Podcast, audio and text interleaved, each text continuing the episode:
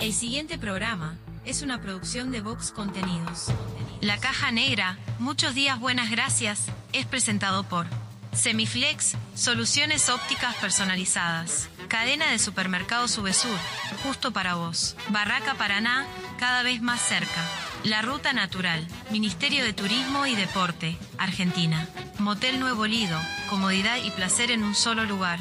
Refrescos y Mol, refrescando a los uruguayos desde 1910.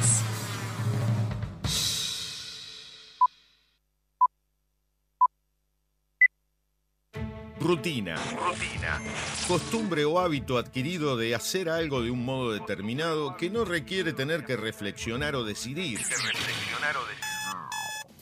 Sí, sonó el despertador. No inventes. Te levantás como todos los días, vas al baño, te lavas la cara, un poco de aquello y un poco de lo otro. Parece que hoy tendremos un día perfecto. ¿O no? Te das cuenta que el reloj está atrasado, salís corriendo, no hay tiempo que perder. El bus que no te para. Se larga a llover, paro de taxi. Y para colmo de males, en tu teléfono un mensaje de tu jefe. Andate porque te rajo. Tranquilo, hoy nada puede salir mal. Una montaña de expedientes, el teléfono que no para de sonar, tu jefe que está insoportable. Y llega ese mensaje que tanto temías. Gordo, mamá viene a quedarse el fin de semana. Tu botija se siente mal y hay que ir a buscarlo antes a la escuela. El ómnibus sigue sin pasar. No hay un solo taxi en la calle.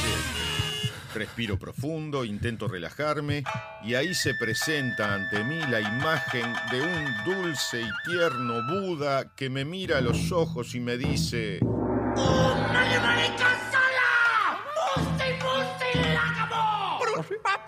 Es imposible. No sé muy bien qué quiso decir, pero se le notaba muy seguro. Levanto al botija de la escuela, vuelvo a mi casa, ya está mi suegra, cayó mi cuñado y cuatro botijas. Mi esposa está insistente con si me acordé de pagar la factura de la luz. Que si me acordé. Bueno, capaz que no. Tranquilo, hoy nada puede salir mal. Me pongo los auriculares y subo el volumen. Me desconecto del mundo, de mi mujer y sus facturas, de mi suegra y su eterna estadía en casa, del insoportable de mi jefe, mis hiperactivos sobrinos, del bus que no pasa, de la lluvia, del paro de taxi. Empezó la caja negra. ¡Aleluya! Un programa rutinario que te saca de la rutina. Escucha. La caja negra. La caja negra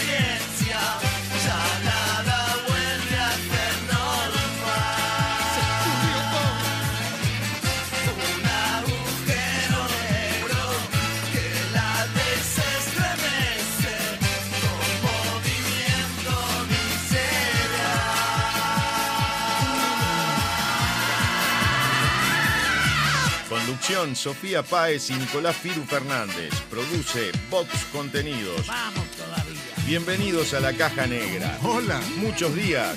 Buenas gracias.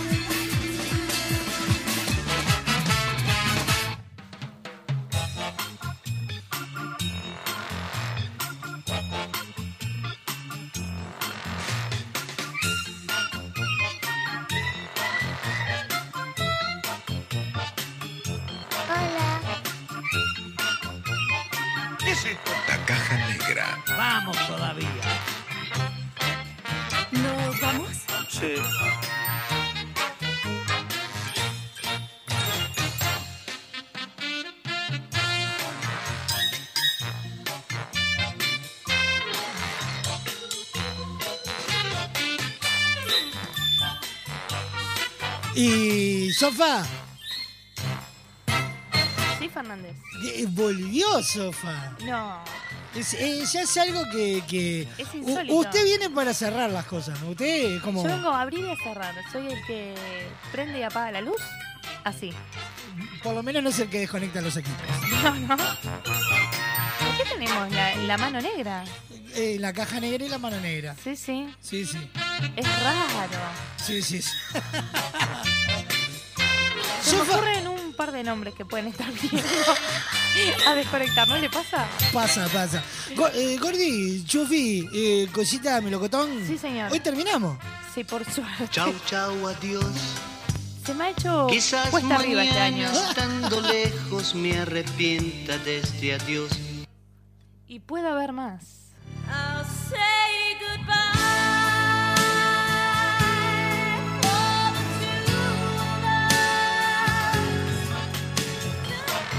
Es así. Y Sí. puede tirar mil canciones. Yo pensé me iba a poner Me voy para mi casa. Pero No, no. está muy trillada esa. Prefiero estas Ah, otras. bueno. Wow. A, a mí no me gusta poner canciones reiterativas.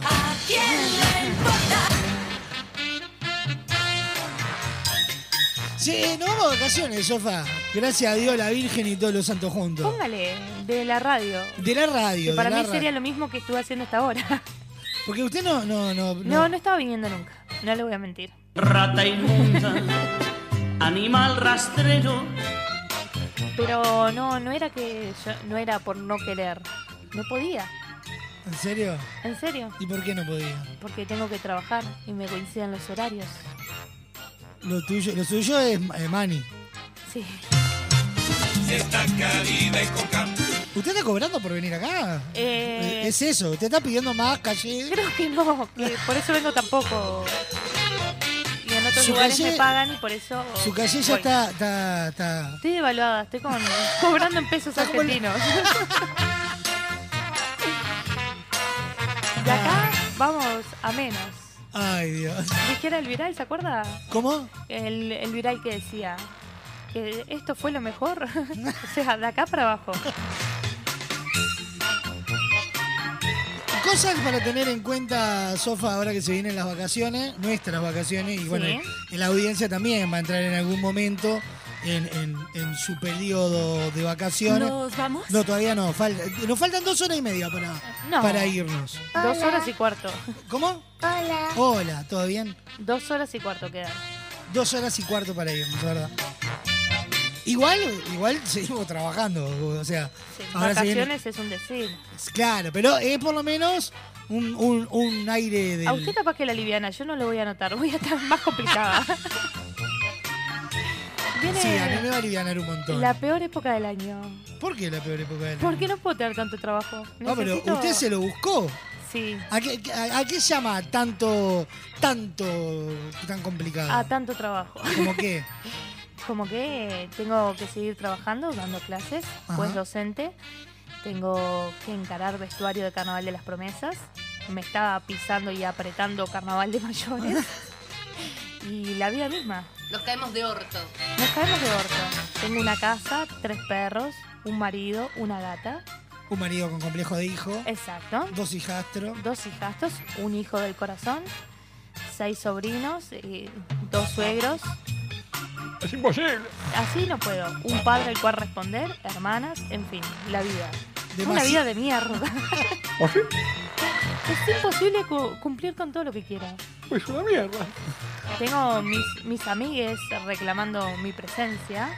Pero usted no responde a esos Un- amigues y no, su presencia. Un vaso de cerveza frisado esperándome, que también me, extraña. está chupando un huevo.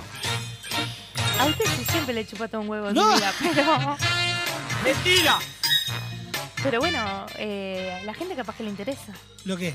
saber que, que no tengo no tengo paz. ¿A ustedes les interesa? Pasa palabra. De aquí a, a marzo no, no tengo respiro. Bueno, tampoco, tampoco se queje, paz. No me quejo, lo disfruto con salud. Dijo nunca nadie. Una frase nunca dicha, nunca Claro. usada.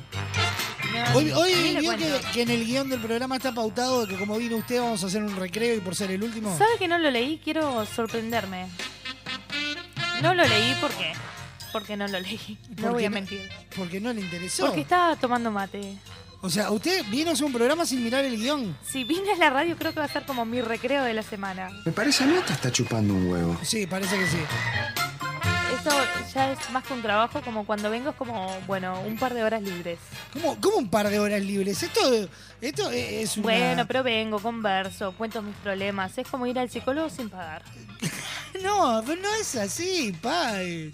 Usted tiene que venir y hacer un programa como corresponde. Pero hago, yo estoy hablando al micrófono. Pero no es hablar a un micrófono. ¿Y qué es? Es hacer un contenido Bueno. pensado, con, con, pi- con pienso, con, con, con pensado. Se pueden ir a la mierda. También.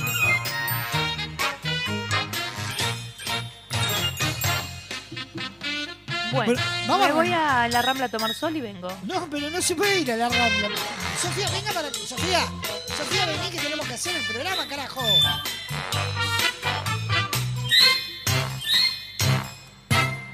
Arrancamos con el programa Sofá. Pero me encantaría. Perfecto, ¿Puede suena. ser todo música? Perdón que le interrumpa. No, eso para la semana, que vamos pinchando cosas. Ah. Y los martes que van los quesos y ¿Me, fiambres. me quiere poner en un programa grabado?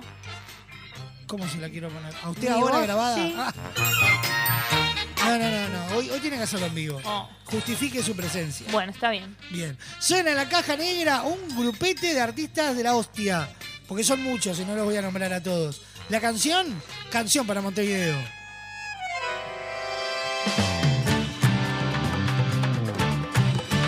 Con su voz marinera encantada, viene un viento inventor de avenidas, viene un cerro patrón de miradas que va hundiéndose allí en la bahía.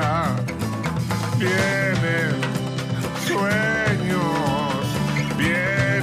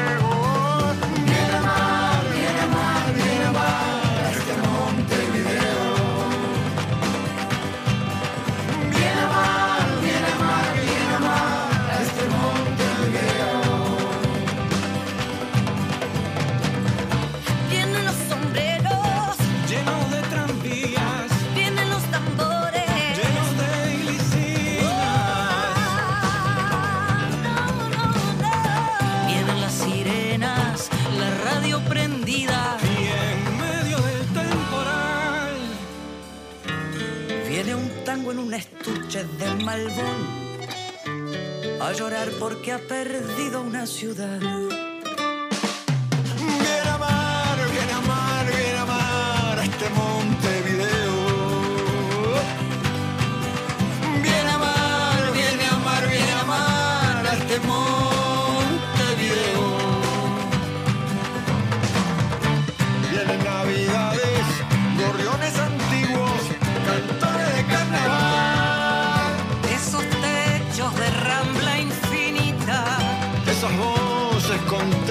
another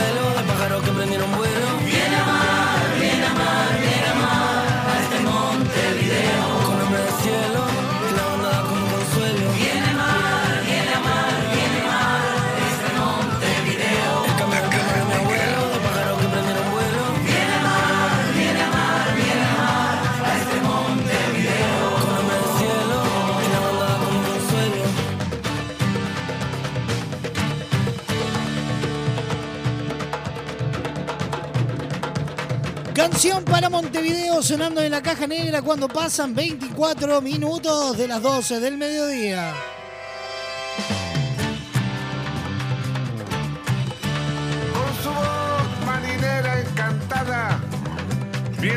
Interpretada, escuche, Sofa Páez.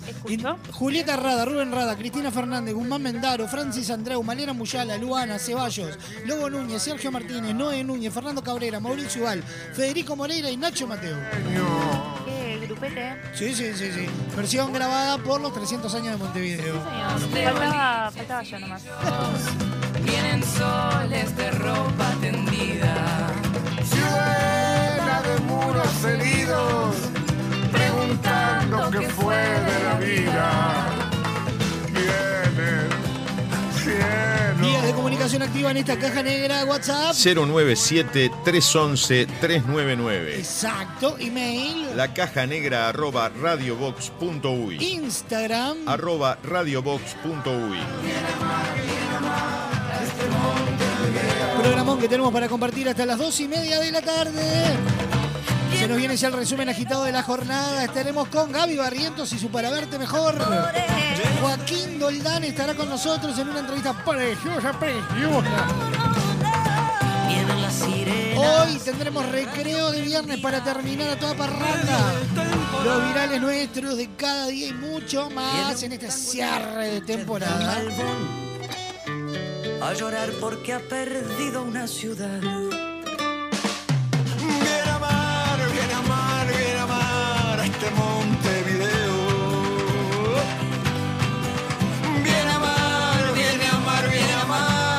Este Montevideo.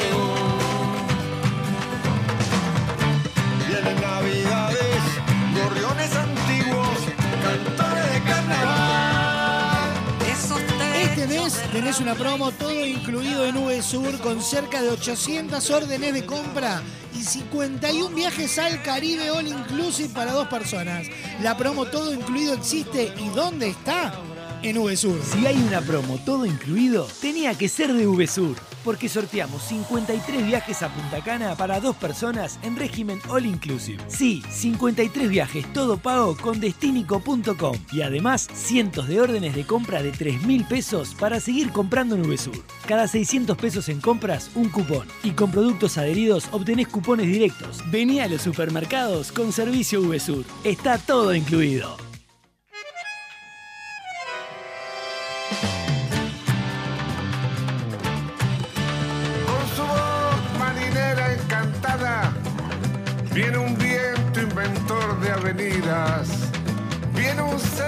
Patrón de miradas que va hundiéndose allí en la bahía. Viene sueño. Y de la mano de VSUR justo para vos nos metemos en el resumen agitado de la jornada. El siguiente espacio en la caja negra es presentado por VSUR, justo para vos.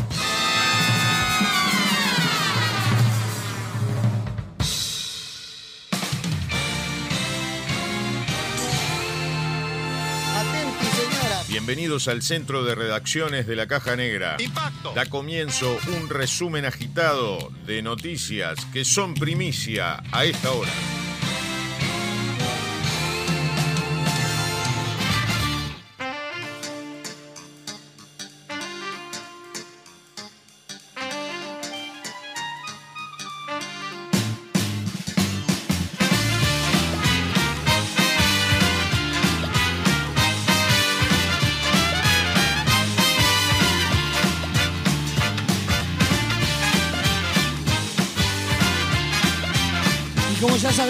Los titulares los encontrás en www.radiobox.uy. Estos son los principales titulares a esta hora, presentado por Semiflex, soluciones ópticas personalizadas.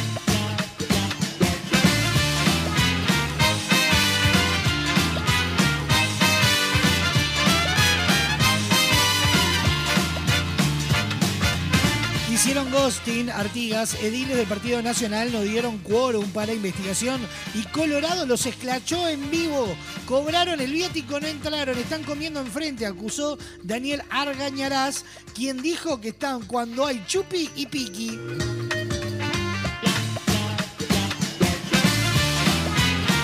con ellos, Copa América 2024, Uruguay estará en el grupo C en Estados Unidos, con Panamá y Bolivia. La celeste de Marcelo Bielsa debutará el domingo 23 de junio cuando se enfrente a los centroamericanos en el Hard Rock Stadium de Miami.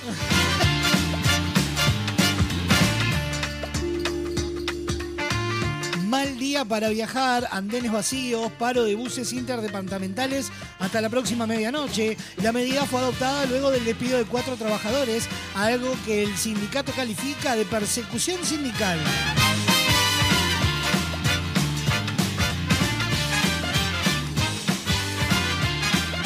Acusado, imputan por homicidio agravado a un hombre por el asesinato de un joven en Villa Española. El acusado por fiscalía fue uno de los cinco detenidos este miércoles en el operativo de allanamientos realizado por la policía.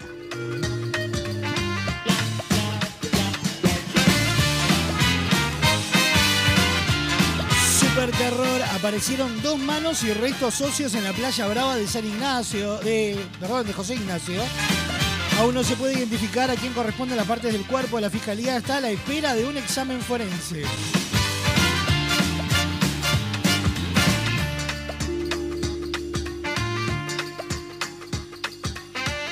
Pronostíquemelo, Fernández. Ya se había olvidado, Páez.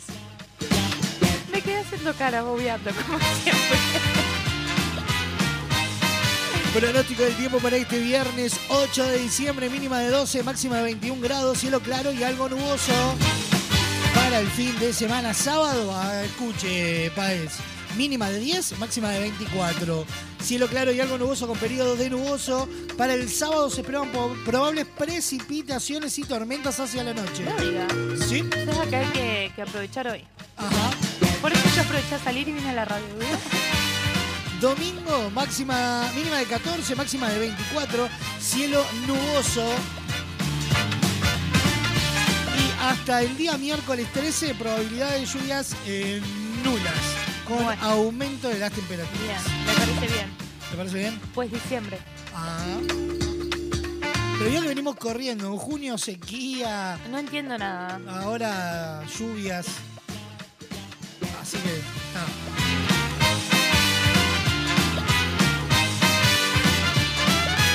Pasó de esta manera el resumen agitado de la jornada.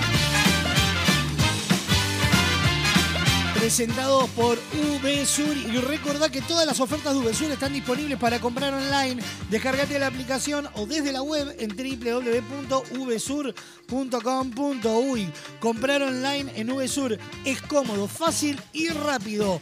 Consulta los locales de VSUR con este servicio disponible con envíos a domicilio y pica.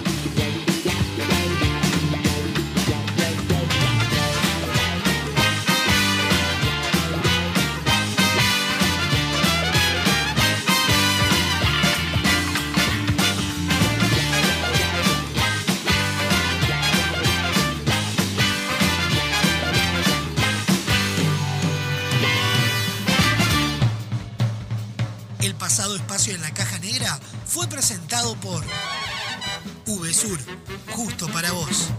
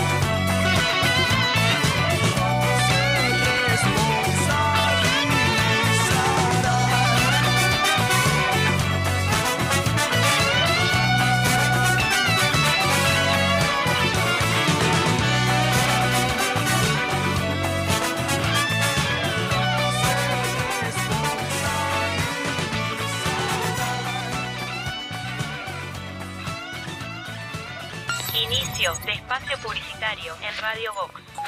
Ahora puedes hacer tus compras desde la comodidad de tu casa. Ingresá en www.semiflex.com.uy. Visita nuestro catálogo digital y selecciona el modelo que más te guste. Coordina el envío o retiralo en nuestro local. Con Semiflex tenés una compra segura. Semiflex, soluciones ópticas personalizadas. A ver cómo eran los avisos de refresco Limol hace 50 años. Compre Limol por cajón. Más barato, más cantidad. Tenga siempre en su mesa Limol. La mejor gaseosa. Ah, muy bueno. ¿Y qué más le agregarías ahora? Ahora también disfruta Limol Pomelo, Guaraná, Cola, Naranja, Uva y la clásica Lima Limón con y sin azúcar. Limol, la fruta hecha refresco. Martes on Fire. Francisco Fatoruso y banda Magic Time. DJ Martín Buscaglia, 100% vinilo. Martes 12 de diciembre en la sala del Museo de Carnaval. Una fiesta en formato minifest con la presencia de Fernando Cabrera, Pedro Dalton, Fernando Santulo, Hugo Fatoruso, Jorge Nasser, Cristian Cari, Luana, Pablo Silvera, Rodra, Agustina Morales. 30 músicos en escena, más invitados sorpresa. Martes on Fire Celebration, la fiesta que eleva tu espíritu. Entradas por Red Tickets. Subí el volumen. En Radio Box nos preparamos para vivir un verano a todo ritmo. Se me hunde la canoa. Llega la tercera temporada de un programa que le pone ritmo a tus días de playa.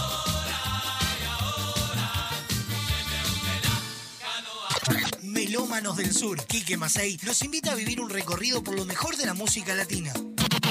Flow Box, lo mejor del trap en habla hispana, todos los éxitos que le dan ritmo a la ciudad. Cacho de radio, historias y anécdotas de la televisión uruguaya de la mano de Joaquín Doldán y Cacho de la Cruz. Verano en Radio Box, sonando en todos lados. Con Motel Nuevo Lido no hay excusas. Promo noche, de domingos a jueves de 21 a 10 de la mañana. Habitación estándar 1.580 pesos. Habitación con jacuzzi 2.280 pesos. Desayuno incluido. Motel Nuevo Lido. Burgues 3162. A tres cuadras de Boulevard Artigas. WhatsApp 099-700-307. Conoce más sobre nuestras habitaciones y promociones en nuestras redes sociales.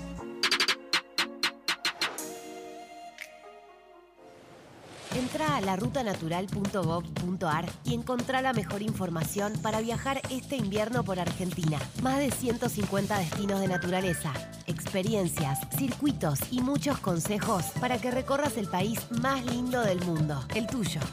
La naturaleza te espera. Salí a descubrirla con La Ruta Natural. Ministerio de Turismo y Deportes, Argentina Presidencia. Subí el volumen. En Radio Box nos preparamos para vivir un verano a todo ritmo. Bien te raja. Vuelve DJ Chamullo para poner bien chumi tus viernes. ¡Azúcar! ¡Azúcar!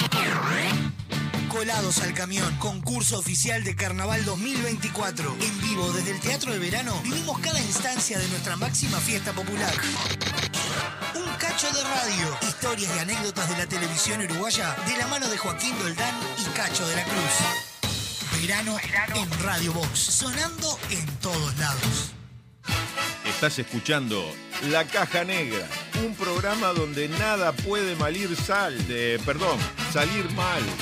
Si hay una promo todo incluido, tenía que ser de VSUR, porque sorteamos 53 viajes a Punta Cana para dos personas en régimen all inclusive. Sí, 53 viajes todo pago con destinico.com y además cientos de órdenes de compra de 3 mil pesos para seguir comprando en VSUR. Cada 600 pesos en compras, un cupón. Y con productos adheridos obtenés cupones directos. Vení a los supermercados con servicio VSUR. Está todo incluido.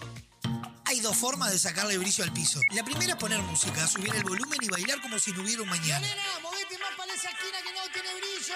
Rosa, córrase para allá que tampoco está muy pulida esa parte. La otra es llamar a Pulcris. Realizamos remoción de cera, pulido y cristalizado de pisos de mármol y monolíticos. Además, te ofrecemos servicio de recuperación de vinílicos, selladores y protectores para que tus pisos luzcan como nuevos. Asesoramiento sin cargo. Contactanos al 099-207-271 o al 091-081-789. Seguinos en Instagram, arroba pool-gris. Pulcris, soluciones en pisos. Maad y Vox Contenidos te invitan a vivir un musical salvaje. En 2024 llega Madagascar el musical. todas las nenas del mundo. Ruri Yulín ya está aquí. Bienvenidos a Madagascar. Y te regalo mi corona. Y te regalo mi corona. Seguinos en nuestras redes sociales para enterarte de todas las novedades. Naturaleza inconformista, toma uno. En Estrella Galicia, cuando se trata de hacer las cosas mejor, no nos conformamos con nada. Por eso nuestro six-pack ahora es un no-pack. No plástico, no cartón, no excusa. Algunos cambios, cuanto menos se ven, más se notan. ¿Qué tal? Creo que podemos hacerlo mejor. Falta naturaleza, ¿no? Queremos que tu obra sea tal y como la soñaste. Por eso en Barraca Paraná contamos con el mayor stock del mercado y la más amplia variedad de insumos de carpintería, obra seca, steel framing, herrajes, decks y mucho más. También tenemos una enorme gama de más de 60 colores y diseños en MDF melamínico para decorar tus espacios a gusto. Visita nuestro amplio y renovado showroom y consulta por el mejor asesoramiento con nuestro departamento técnico. Cuando pienses en los materiales para tu obra o tu reforma, pensá en Barraca Paraná, Montevideo y Punta del Este. Vera, la artista uruguaya de Snit Pop, presenta su cuarto trabajo discográfico. 16 de diciembre, 23 horas, en Chains, junto al proyecto de Fede Deunst. La magia de la voz y sintetizadores de Vera se fusionará con las percusiones electrónicas de Hugo Celeli y los visuales cautivadores de Alejandro Aguirre. Una noche vibrante de electropop, sábado 16 de diciembre, 23 horas. Entradas en venta por Passline y boletería de Chains Disco. Subí el volumen. En Radio Box nos preparamos para vivir un verano a todo ritmo. No vale chumbear. Disfrutar el campeonato de verano, todos los partidos, todo el tiki-tiki en tus oídos, con el relato de Gonzalo Fasanelo. Colados al camión, concurso oficial de Carnaval 2024. En vivo desde el Teatro de Verano, vivimos cada instancia de nuestra máxima fiesta popular. Un cacho de radio, historias y anécdotas de la televisión uruguaya de la mano de Joaquín Doldán y Cacho de la Cruz. Verano en Radio Box, sonando en todos lados. Hay muchos tipos de fans. El que grita, el que se tatúa, el que grita y se tatúa, el que llena el cuarto de pósters. Pero el verdadero fan sabe a dónde tiene que ir. Soy fan, un lugar para fanáticos. Cuadros decorativos para fanáticos. La mayor variedad de modelos, diseños, tamaños y formatos. Libera tu creatividad y crea tus cuadros personalizados. Visita nuestro catálogo digital en www.soyfan.uy. Envíos a todo el país. Seguinos en Instagram, arroba soyfanshop, WhatsApp 099-799-070. Visita nuestro nuevo local en Galicia 1026. Soy fan, un lugar para fanáticos. Fin de espacio publicitario en Radio Vox. Hoy tu suegra te cae de sorpresa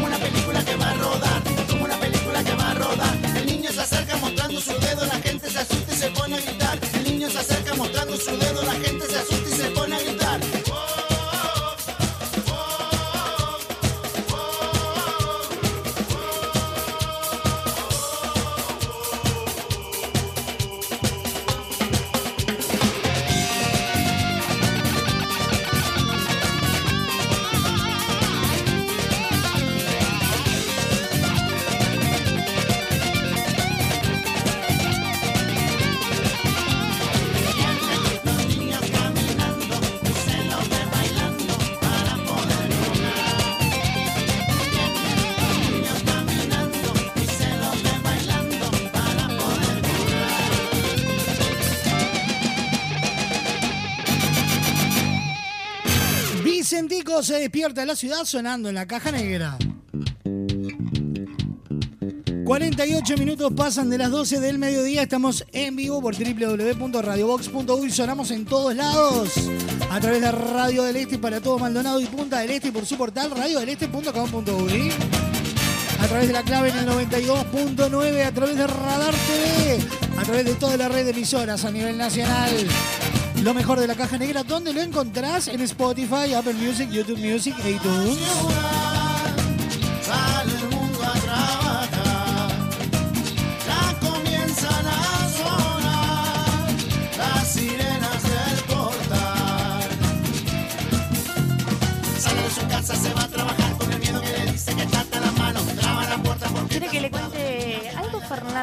Cuénteme, Paez. Le cuento que con Semiflex no necesitas moverte al living de tu casa para hacer tus compras. No diga. Si podés ingresar a www.semiflex.com.uy y tener todo al alcance de un solo clic. Opa.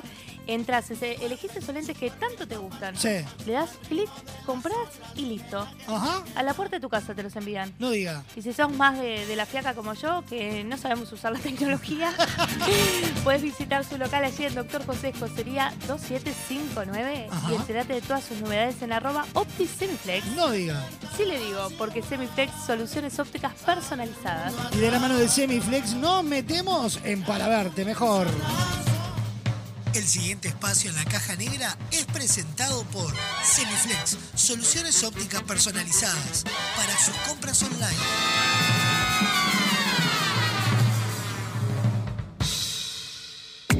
Para verte mejor, consejos, tips y recomendaciones para una vida saludable.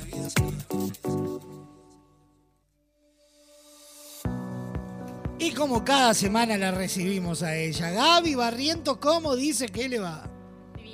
Tarde pero seguro la mía. Yo cuando veo que 12.27 llega un mensaje, dice en camino, yo dije, bueno, la sentamos y que ya Joaquín Doldán le pregunte por Y todo lo capaz que que tienen que hacerse lentes algo. Ah, claro. vio Que aproveche. Que está todo el día en la computadora trabajando, escribiendo, le vendría bien. Una columna en conjunto, ¿por qué no? ¿Qué te parece? Hacemos eh, literatura y oftalmología y sacamos un libro. Y ya está. ¿O no? Divino. Bueno, ¿cómo dice que le va a Gaby Barrientos? ¿Cómo, cómo la lleva esta hoy primaveral jornada? Hoy, primaveral, decís. No sé, yo estoy con un frío bárbaro, abrigada, pero bueno, bien. ¿Con frío. Gaby? Sí, te yo estoy con frío. Pasé todo el día con frío. ¿Sí? Sí. Está divino el día. No, divino, el sol brilla y todo, pero con frío. Pero yo tengo frío. Puede pasar. Divinamente. Pasan las mejores familias, dirían. Tal cual. Yo aprovecho que hace mil que no la veo. Qué lindos lentes, Gaby. Ay, pero muchas gracias. Pero da gusto. Me encantaron. La Sí, que puede, que puede. Última tendencia. Al no venir te perdés todo. Me, esto. me los había perdido. Me encanta. Me encanta el color y el modelo.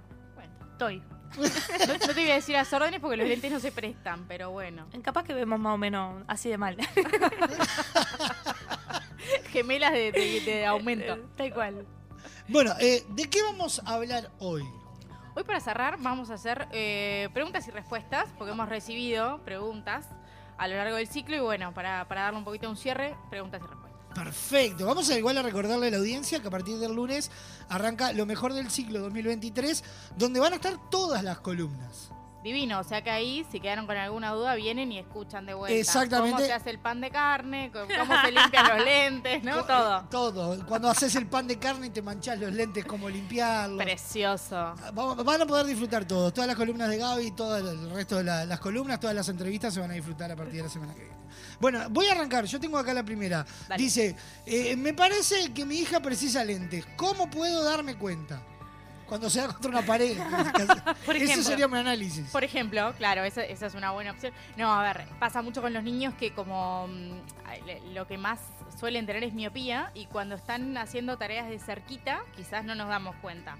Entonces, eh, una buena cosa con los nenes es jugar, por ejemplo, vamos por la calle, ay, mira el barco, mira no sé qué, o vamos a, a- a como algo así más de lejos para identificar que ellos están viendo. Mirá el bondi, qué bondi. Eso me pasaba a mí. Claro, mira a ver si es el 183. Claro, ¿cuál viene ahí? Yo no veía ni que venía el bondi. Por ejemplo. Bueno, ¿viste? Entonces, y ahí te das cuenta, llevas a tu hija, en este caso, al, al oftalmólogo, y bueno, ahí deciden. Pero jugar con los nenes en eso, de hacerlos este, ver cosas de pronto un poco más lejos que el entorno de lo que ellos juegan, está bueno. Perfecto. Bien, ahí tuvimos la primera respuesta. ¿Usted tiene ahí preguntas, Sofá? Sí, Conte. tengo una que me pasa siempre. ¿Cada cuánto tiempo se cambian los lentes? Ah, preguntón. Sí, sí. Yo para mí me moría con lo mismo que, que, que me puse la primera vez y parece que no. Claro, mira, la, la- la mamá de una amiga que quizás nos está escuchando, eh, me acuerdo un lente que se hizo que amaba, dijo, con estos me vas a enterrar, mi amor. Vamos, 18 pares de lentes después de ese, así que bueno.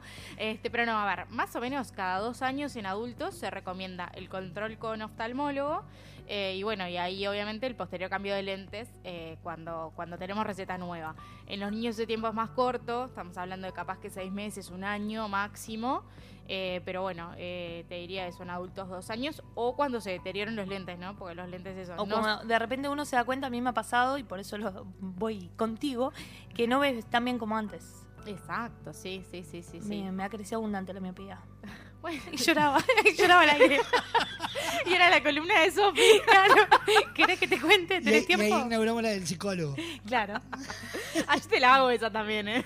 Yo dije, yo hoy venía a la radio a hacer como nada, no Terapia. pagar psicólogos. Divina, terapia. buenísimo. Y que la gente opine de mis problemas. Capaz te solucionan alguno y todo. Bien, la siguiente Fernández. dice, hasta hace un tiempo, no, me- bueno, me saltó y salteando una, la, la lees después vos. Hasta hace un tiempo podía hacer todo eh, con mis lentes, pero ahora para ver el celular me los tengo que sacar porque si no veo borroso. ¿Es normal ¿Qué aprendió Nicolás en todas estas columnas? ¿Es normal? ver borroso? Sí. No. No. eso quiere decir que ya estás eh, a dos cortes de pelo de, del bastón. Bueno, no, no tanto, pero eh, presumiblemente sí eh, te pasaba que estabas con, con tus lentes y podías hacer todas las actividades y ahora estás viendo borroso. Cuando ves el celular, eh, estimamos que puede ser un inicio de la presbicia, se soluciona fácil, eh, lentecito multifocal o dos parcitos de lentes o así, pero no, no es normal ver borroso, ahí hay que, que chequear el tema de receta, a ver qué está pasando y, y bueno, hacer un lentecito que cubra de vuelta todas las necesidades. Muy bien, y con esa pregunta engancho la anterior que te salteaste. Sí. Los lentes multifocales afectan, eh, ya me lo olvidé, marean. esa es la pregunta. No, si no marean los multifocales. No deberían marear los lentes multifocales. Si están eh, como, a ver, con la receta correcta, con las medidas correctas, bien posicionados y todo lo demás, no, no es un lente que te ¿Te acostumbras? Para mí son como tan raros. En realidad es lo más parecido a la visión natural. Una vez que vos vas perdiendo justamente como esta capacidad de, de enfocar gradual que tiene el ojo natural, el multifocal te la sustituye. Entonces es, es como lo más fácil y lo más parecido a la visión normal. Es verdad que tienen como un periodo de acostumbramiento, pero estamos hablando de los primeros 10, 15 días después que te lo hiciste. Después de eso realmente no. Eh, son lentes súper cómodos y, y fáciles de usar aparte. Muy bien. Vos estás lejos igual de los multifocales todavía. Eh, espero que con sí. toda esa juventud que tenés. Pero es solo por fuera. lejos. por pero- dentro tengo 84.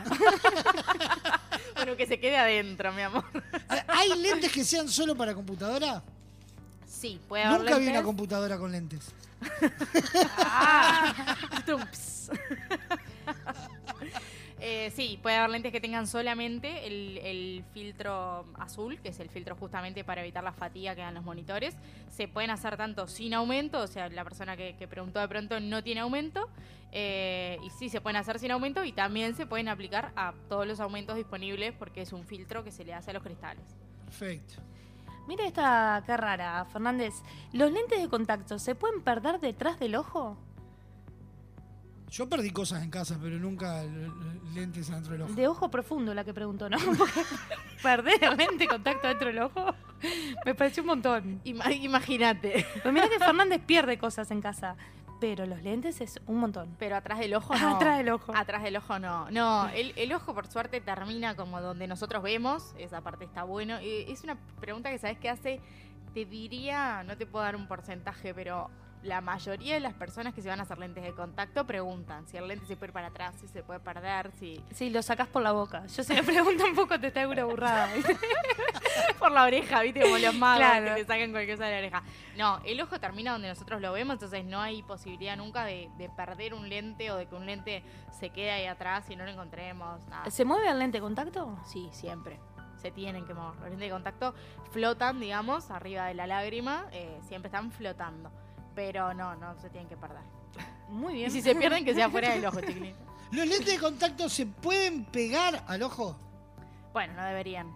recién dijimos que en realidad van flotando. Si se pegan, estamos en problemas. Puede pasar que si te dormís con el lente puesto, cosa que no se debe hacer, se, se, se seque un poco esa capa de lágrima y se adhiera, pero no, lo ideal es que no se peguen, porque ahí estamos en problemas, digamos. No, no, no, no deberían. Muy bien, y seguimos con tema lente de contacto. ¿Dan alergia? No, no, no, los lentes de contacto en sí, primero por esto que decíamos, de que flotan sobre una capa de lágrima, no están en contacto por el ojo, por ende eh, no, no, no tendrían cómo dar alergia. Lo que puede eventualmente llegar a dar alergia es o alguna de las soluciones de mantenimiento de los líquidos o a veces hay cosas que nosotros interpretamos como alergias y que son problemas de higiene. O sea, Claro. si el líquido yo no lo cambio todos los días, no cuido el lente como debe ser, o es un lente que para usar un mes yo lo uso tres meses, bueno, me traen determinadas complicaciones, claro, pasa, ¿eh? Sí, sí, sí, sí. Vos te reís, pero mm, pasa. Eh, entonces, nada, pero los lentes de contacto de por sí eh, están aprobados por organismos tipo la FDA en Estados Unidos o, o sus similares alrededor del mundo y no, no dan alergia. Muy bien. Para que yo me perdí. Eh, acá, me encontré. Eh, ¿Puedo usar lente de contacto si soy operado de los ojos? En la mayoría de los casos te diría que sí. Sí, sí, sí, sí. A menos que la cirugía haya sido alguna cosa... este, Agregar un tercer ojo. Ponele. Bueno, ahí no, mejor. Ahí usamos tres lentes de contacto y estamos regios. ¿Puedo usar uno celeste y uno negro? ¿Viste? Todas las preguntas. Pues perfectamente. O, o eso, te pones el celeste al medio, imagínate. Pero, pero sí, después de las cirugías, en general, si el ojo queda, queda saludable, se puede perfectamente. Muy bien. Sigo yo, entonces. Sí, ¿Todos usted. los lentes de sol tienen filtro? Contrario a lo que uno podría pensar, puede haber lentes que, que, que uno compre, ya ¿Los de hablamos. la calle? claro, que uno compre en algún lugar eh, no santo y que no tengan protección y ahí, eh, lejos de protegernos justamente, nos van a estar perjudicando porque hacen que la apertura de la pupila se abra más y al abrirse más, todo el- el- lo dañino de los rayos llega más fondo, ma- más, al fondo del ojo y nos lastima más. Así que no, no todos los lentes tienen filtro. Eh, acá en Uruguay le hay que comprar en ópticas habilitadas por el Ministerio de Salud Pública para asegurarnos que son lentes de sol de calidad. Muy bien. ¿Hay que usar algún paño en especial para, para los lentes? Esta la sé. Yo bueno, a ver, contesta Sofía entonces. Me rezongaron por este tema también a mí. Sí. ¿Sí? Y agua y después el bañito. Pero una maravilla. Me extraña. No lo hago, pero lo sé. Exacto, lo importante es nunca limpiar en seco. Eh, la recomendación es eso, agua o algún spray limpia cristales y después secar con pañuelito descartable y tirar. El pañito, franelita, sí nosotros no lo recomendamos porque junta polvillo, mugrecita, qué sé yo, y después con eso mismo podemos dañar los lentes. Pero bien Sofi, ¿eh? Sofi se lo sabía, bien. Esta la sabía, ¿viste? Bien, ¿y los lentes de sol eh, necesitan también un- algo especial para limpiarse? En realidad es la misma limpieza para todos los cristales, eso. Y evitar siempre, siempre, siempre la limpieza en seco. ¿Qué tipo de lentes de sol me conviene usar? Bueno, que depende me para qué. ¿Qué, pre- qué pregunta tan...? no, es una pregunta como muy abierta. Depende un poco de, de la actividad que vayas a hacer, de si precisas graduación o no. Acordémonos que también estuvimos hablando de que los lentes de sol se pueden hacer con graduación.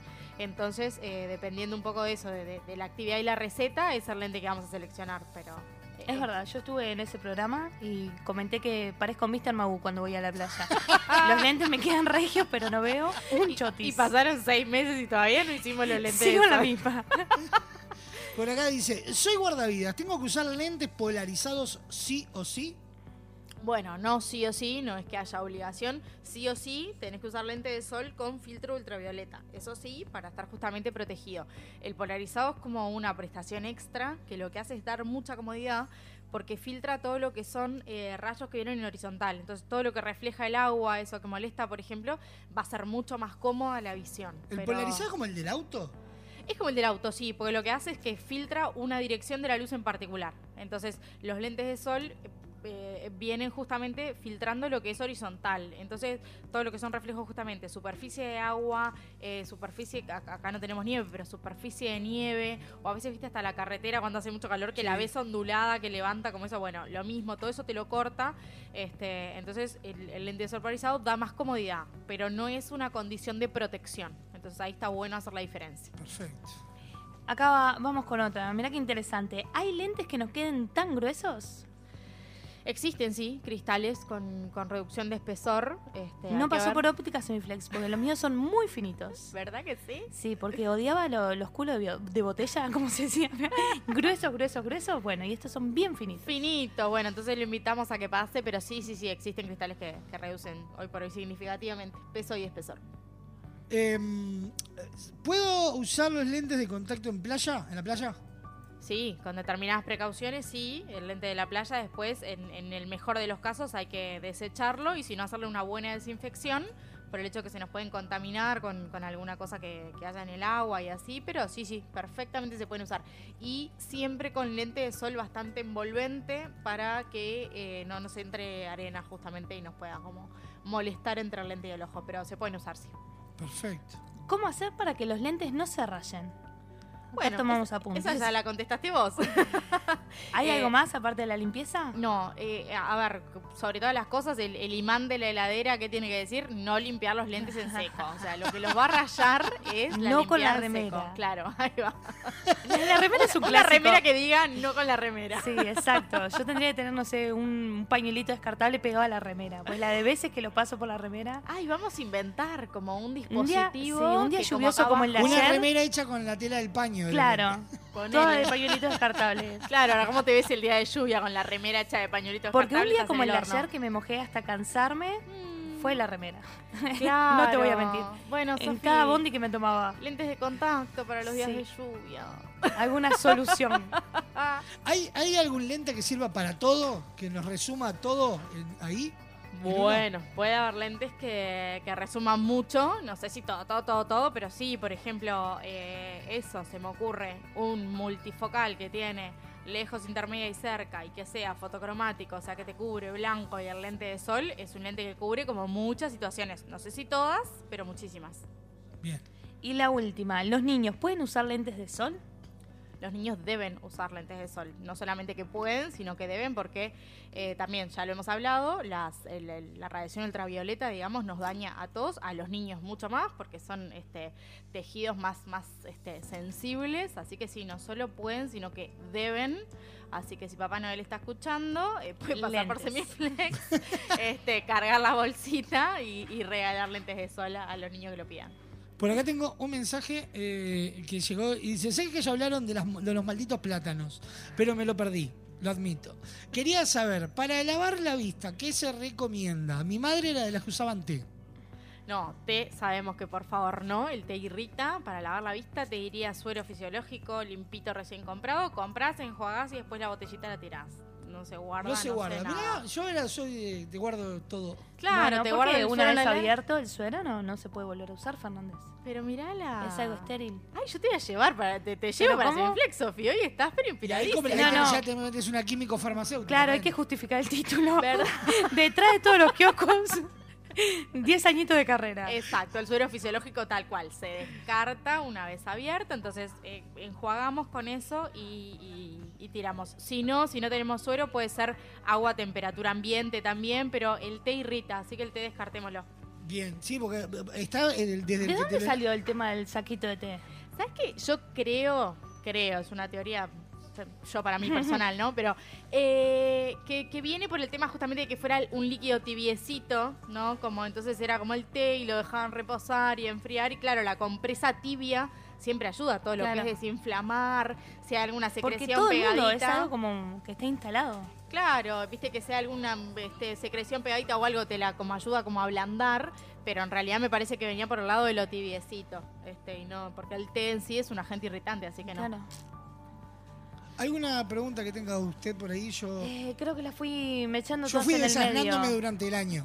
Sí, sí, yo aproveché a tirarlas todas juntas hoy, en el medio ahí, e ir preguntando.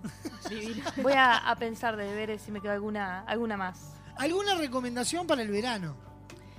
Y bueno, para el verano, eh, cuidarse por sobre todas las cosas de la radiación ultravioleta, eh, lente de sol en todas las situaciones. No hay un momento en el que no tengamos que estar con un lente de sol, Eh, sea playa, ciudad, trabajando, lo que sea que estemos haciendo.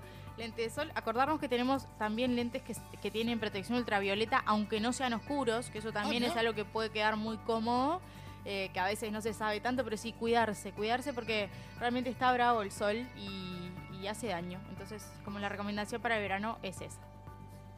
Perfecto. Gaby, como siempre es un placer enorme. El año que viene te clavamos de vuelta acá, a que vengas una vez a la semana. Yo vengo, si ustedes me abren el micrófono es otra cosa, pero yo No, vengo. eso no se discute, no tenemos ni que analizarlo. Igual vuelvo a recordar, a partir del lunes con los compactos de lo mejor de la caja negra, que va a ir hasta el lunes, hasta el viernes 29 de diciembre, vamos a ir recordando todas las columnas, incluyendo hoy con todas las preguntas que, que había para responder. In- Gaby, sí, Incluye la de los plátanos también. incluye el capítulo Muy de los plátanos, que pueden igual escucharlos en Spotify, buscan el Spotify de la caja negra Antes y ahí que van se vaya a Uruguay. Antes que se vaya a Uruguay. O si no, saquen la Express Argentina y se lo acreditan. No sé, allá. pero mi sobrina ya me dijo que se hizo una cuenta poniendo los datos de Estados Unidos. Así que Ah, cualquier cosa le escriben. Traemos a la sobrina que nos pase el pique a todos. De igual manera, se puede acceder a todos los episodios dentro de la plataforma de Radio Box, si no, en, Apple Music y no Si sé no, nos llaman y le contamos de nuevo. Acá, si no, puede hacer para Spotify, Apple Music, YouTube Music, iTunes, por O toda ir a la- pasar la tarde a Semiflex. O Yo vamos- cada vez que voy paso la tarde. Sí. Doy fe, doy fe, pero divino. ¿Cómo pasamos? Obvio. Me llevo Fenomenal. lente, converso, tomo unos máster. No, no. Oh, como, como un tour. Gaby, como siempre, un placer enorme. Muchísimas, muchísimas gracias. Nos, estamos, no- nos vemos en marzo. Bueno, ¿cómo no? Pasó de esta manera Gaby Barrientos y de la mano de Semiflex, este, para verte mejor. El pasado espacio en la caja negra fue presentado por Semiflex, soluciones ópticas personalizadas para sus compras online.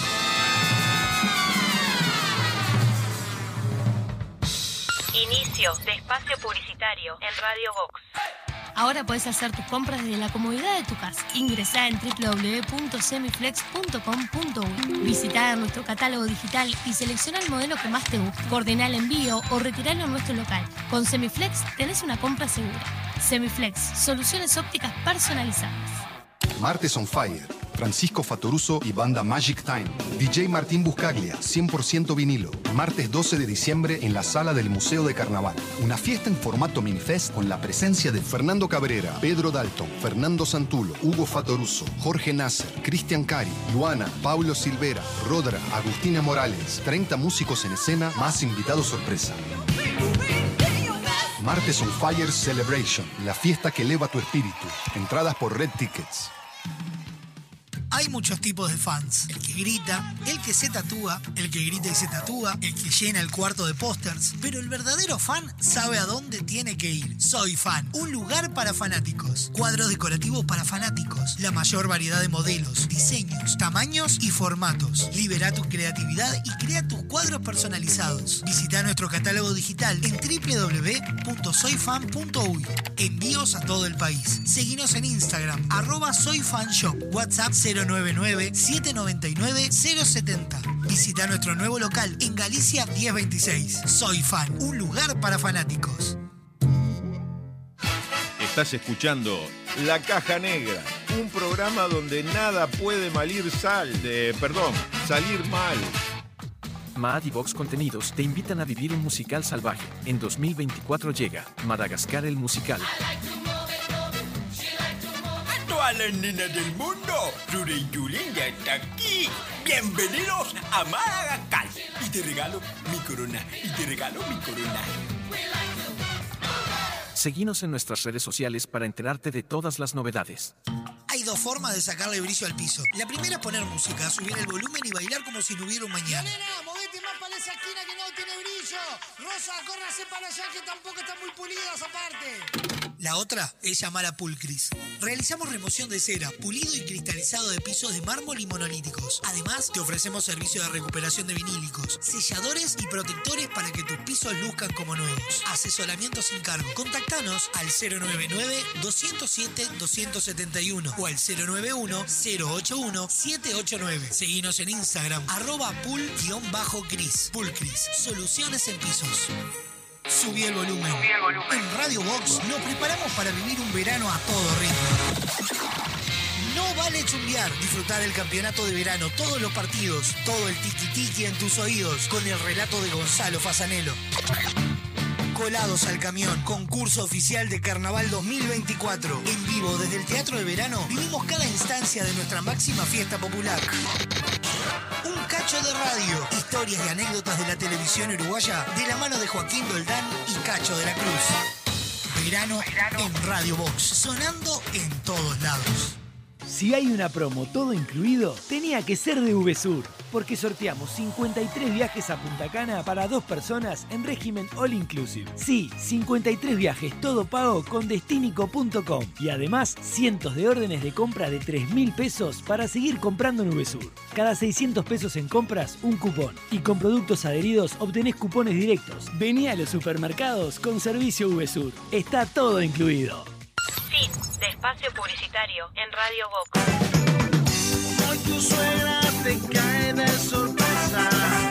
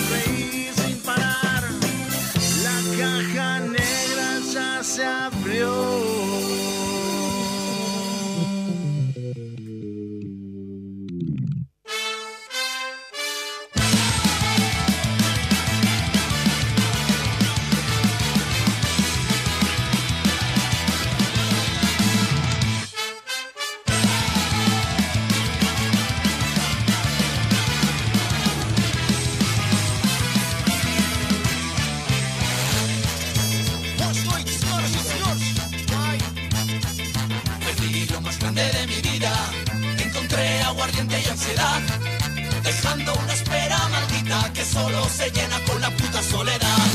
Como un perro que mira las estrellas sin comprender dónde coño fue el sol. Hoy te escribo esta carta sin fecha pa' que te des cuenta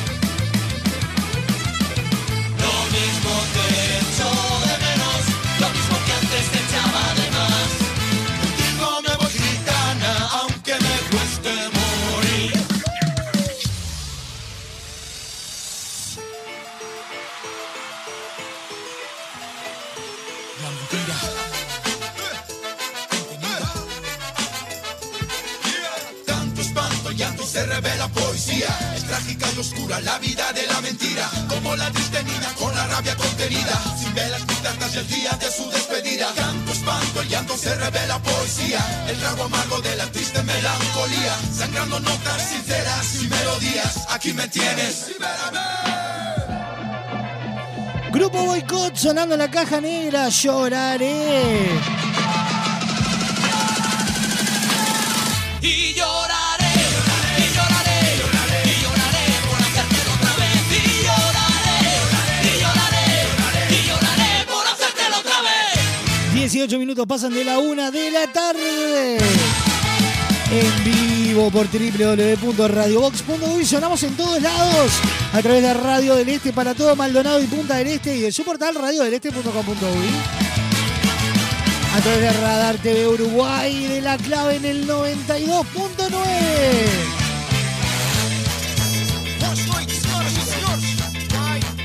Te recordamos lo mejor de la caja negra en Spotify, Apple Music, YouTube Music, iTunes. Y a partir del lunes vas a poder disfrutar de lo mejor de la caja negra de todo el ciclo 2023. Por ejemplo, te cuento, entre lo que vas a poder disfrutar, la entrevista central con eh, Javier Calamaro, la entrevista de Emilia Díaz, Roy Berocao, Claudia Fernández, Rafael Dufour, Rusito González, Talía Piñeiro, Cata Ferrán, Cacho de la Cruz. Todas las entrevistas de esta temporada las vas a poder disfrutar a partir del lunes hasta el eh, viernes 29 de diciembre. Además, bueno, las columnas de Cecilia Báez, Don Braulio Mendieta, el Para Verte Mejor, los virales, todo, todo, todo, todo, todo, todo, todo,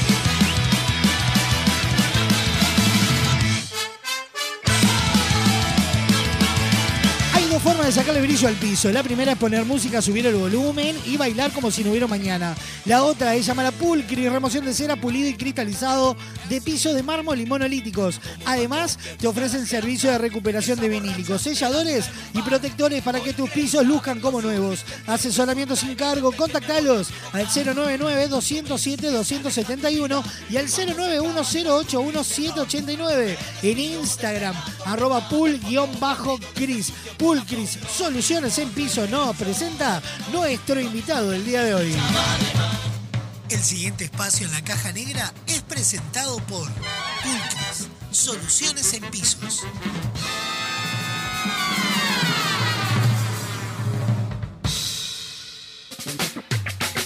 Una charla distendida, secretos y anécdotas se reúnen en nuestra entrevista central.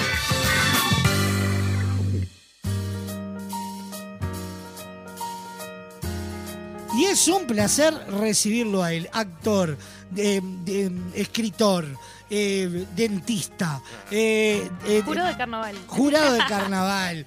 Ex jurado.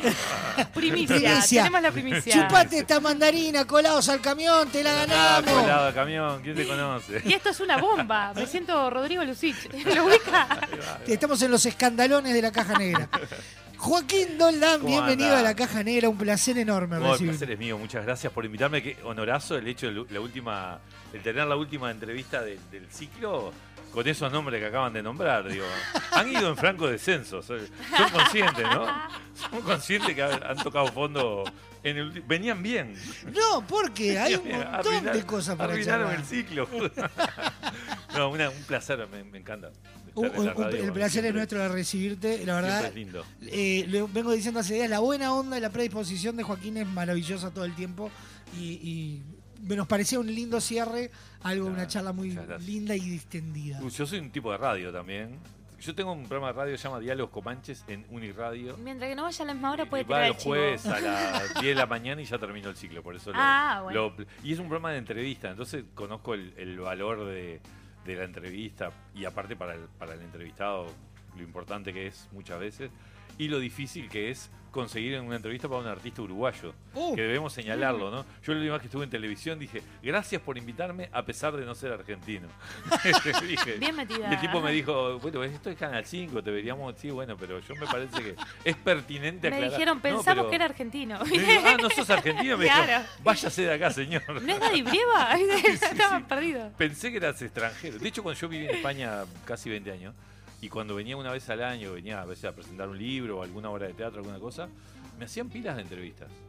Y, y yo me daba, yo sospechaba que era porque no vivía en Uruguay. Yo decía, quiero ver si cuando vuelva, si vuelvo algún día a Uruguay, y de hecho volví, no, yo no me puedo dejar, me han entrevistado mucho, he tenido mucha suerte y eso, pero sí notas en el aire que hay como una predisposición diferente Sí, claro. a, a- a cuando estás en el extranjero. Ahí- ahí es un decir defecto que- de los medios. Que ¿sabes? te vas y... y- Puedo amar, claro, puedo Ah, decir que el vivo lejos. De, de hecho, como viví 20 años en España. Vivo en las toscas, decía.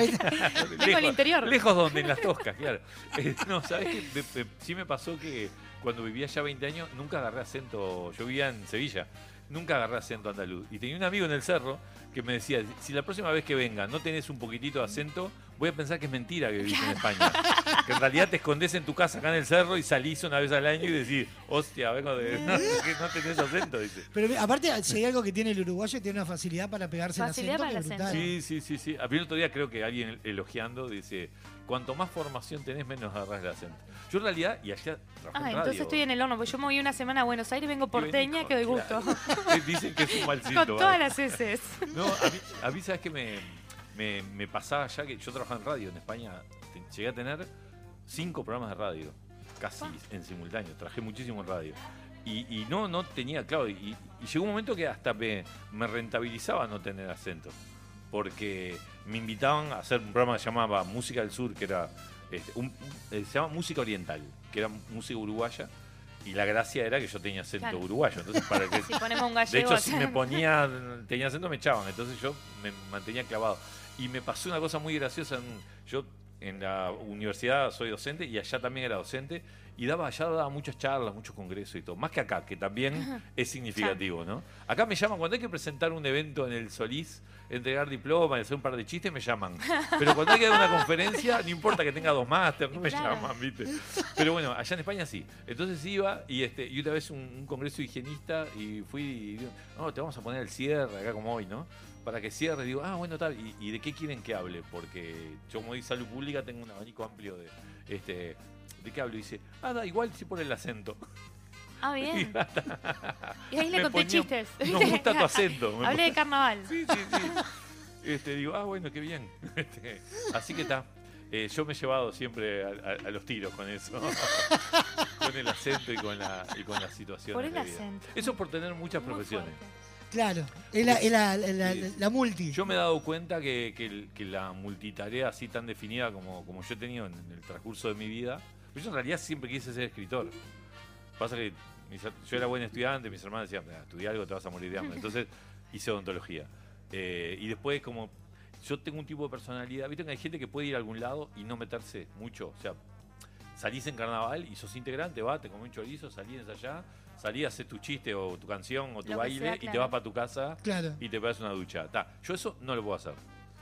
Entonces yo empecé en Los Carlitos, supuestamente a hacer eso, y terminé escribiendo. Escribiendo.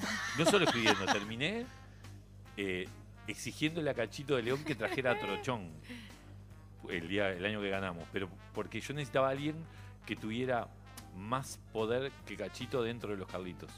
Y como yo no estaba logrando eso, ni Leo que escribía conmigo, yo digo, vamos a traer a alguien con mucha personalidad que lo asuste a Cacho y trajimos a Trochón. Y fue mágico. Cuidado que está Trochón, decía Claro. Cachito. en los tablados, para que la gente no se saliera del libreto. ¿viste? Cuidado que está Cuidado que está Trochón. Sí, sí. Necesitamos a alguien, viste, con la fuerza suficiente para.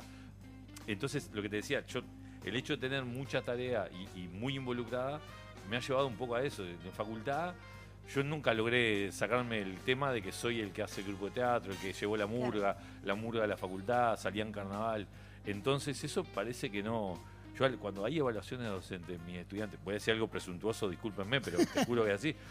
eh, aparezco como primero lejos de, las evaluaciones de los, estudiantes, les encanta cómo le doy clase y me entienden y les va súper bien a todos, no sé qué. Sin embargo, si vos entras a la facultad de preguntás, eh, nombrame los 10 mejores docentes, te juro que no me nombran. Aunque aparezca primero en el ranking, no me nombran, es así. Este, y pasa eso, viste, que la gente te, te encasilla y te estigmatiza, viste, Claro. con.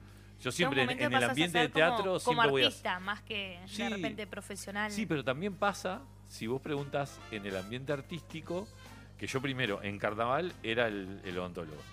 Era como raro ya, ¿viste? En un, en- aparte en aquel carnaval, estamos hablando de los años 90, Sí, sí. principio 2000, donde los dentistas solían no tener todos los dientes. Entonces, que hubiera un, que hubiera un, que hubiera un dentista ahí en el medio era como ya extraño. Raro. Este, pero después, a medida que igual que avanzó y que empecé con el tema a sacar libros y hacer obras de teatro, a estar como en ese medio terreno, hay, hay países, en España se lleva un poco mejor eso, no crean que mucho, pero un poco mejor, pero yo en Uruguay sí, sí padecí un poco más el hecho de, de que no, tu- no estuviera claro dónde encasillarte, ¿viste? Este, que escribías un tipo de libro, pero de repente yo que sé, escribí la biografía de Cacho, y ahora estoy escribiendo una cosa con Rosenkopf. Entonces, viste que la gente dice, pero pará, ¿a la izquierda o a la derecha? ¿Dónde te ponemos? ¿Dónde te ponemos? ¿Viste?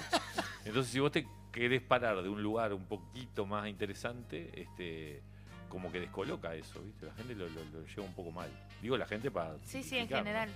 Este, pero nada, estamos acá. Tenga silla, y bueno, que, que se banquen el multiempleo. Sí, claro, claro. Y que yo ni siquiera lo vivo como multiempleo, ¿sabes? Lo vivo como, como esto, digo, te- te- como vos Son querés ser escritor cosas, en un lugar donde ser escritor. Bueno, Borges vivía de las conferencias, no de los libros de Borges. Exacto. Entonces, te- quiero decir, yo que ni siquiera me, me acerco a los talones de Borges, ¿qué puedo esperar? Más vale que coma de otra cosa, no voy a esperar a comer de los libros.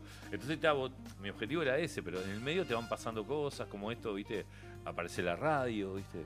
Aparece la actuación, aparece la radio, como forma de hacer otras cosas, como forma de acercarte al teatro.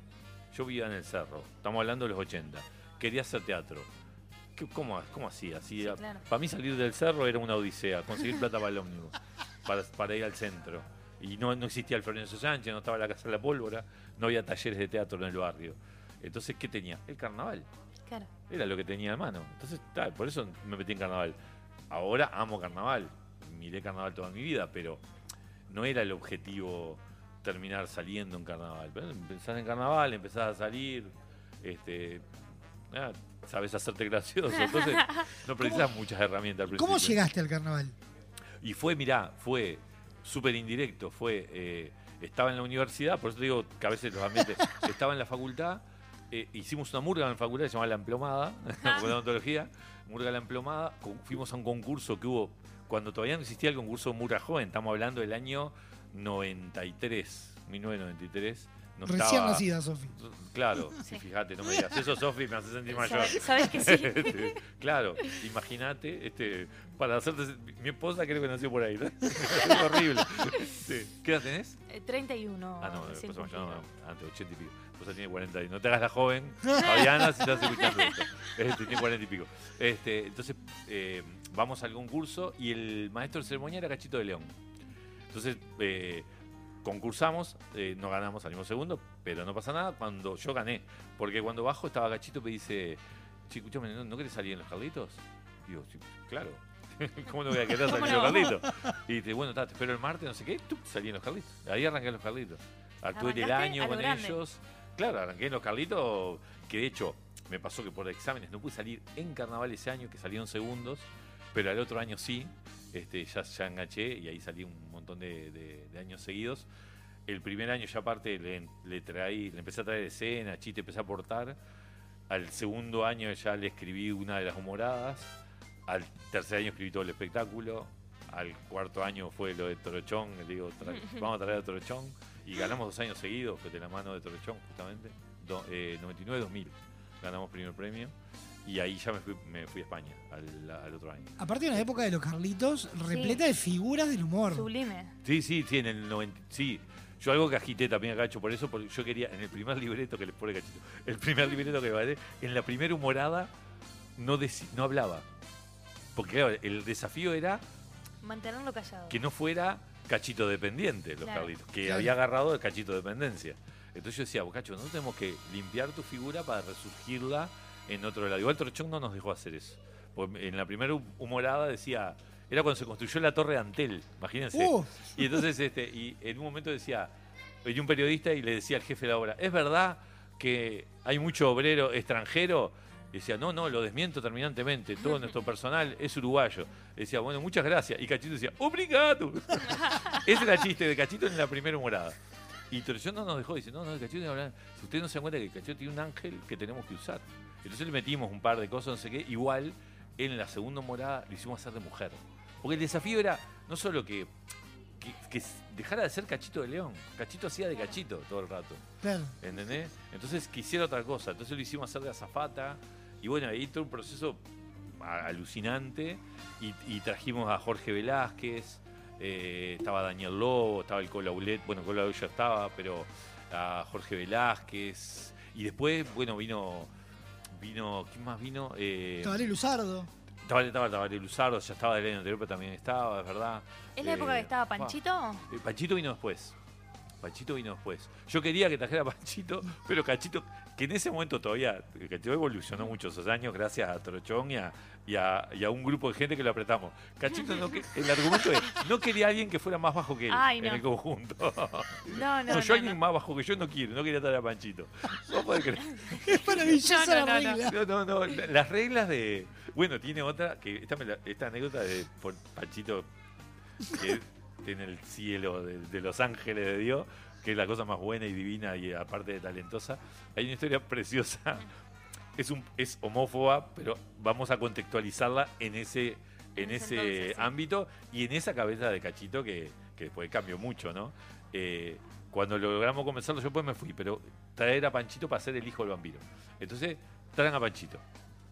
Habla con Panchito. Entonces va a hablar con Panchito y Panchito encantado. Estaba en Espantapájaro de medianoche. Dice, está. Entonces ahí el Tanito Di Lorenzo hizo una jugada maestra. Cachito llama al Tanito Di Lorenzo para avisarle que iba a ganar a Panchito.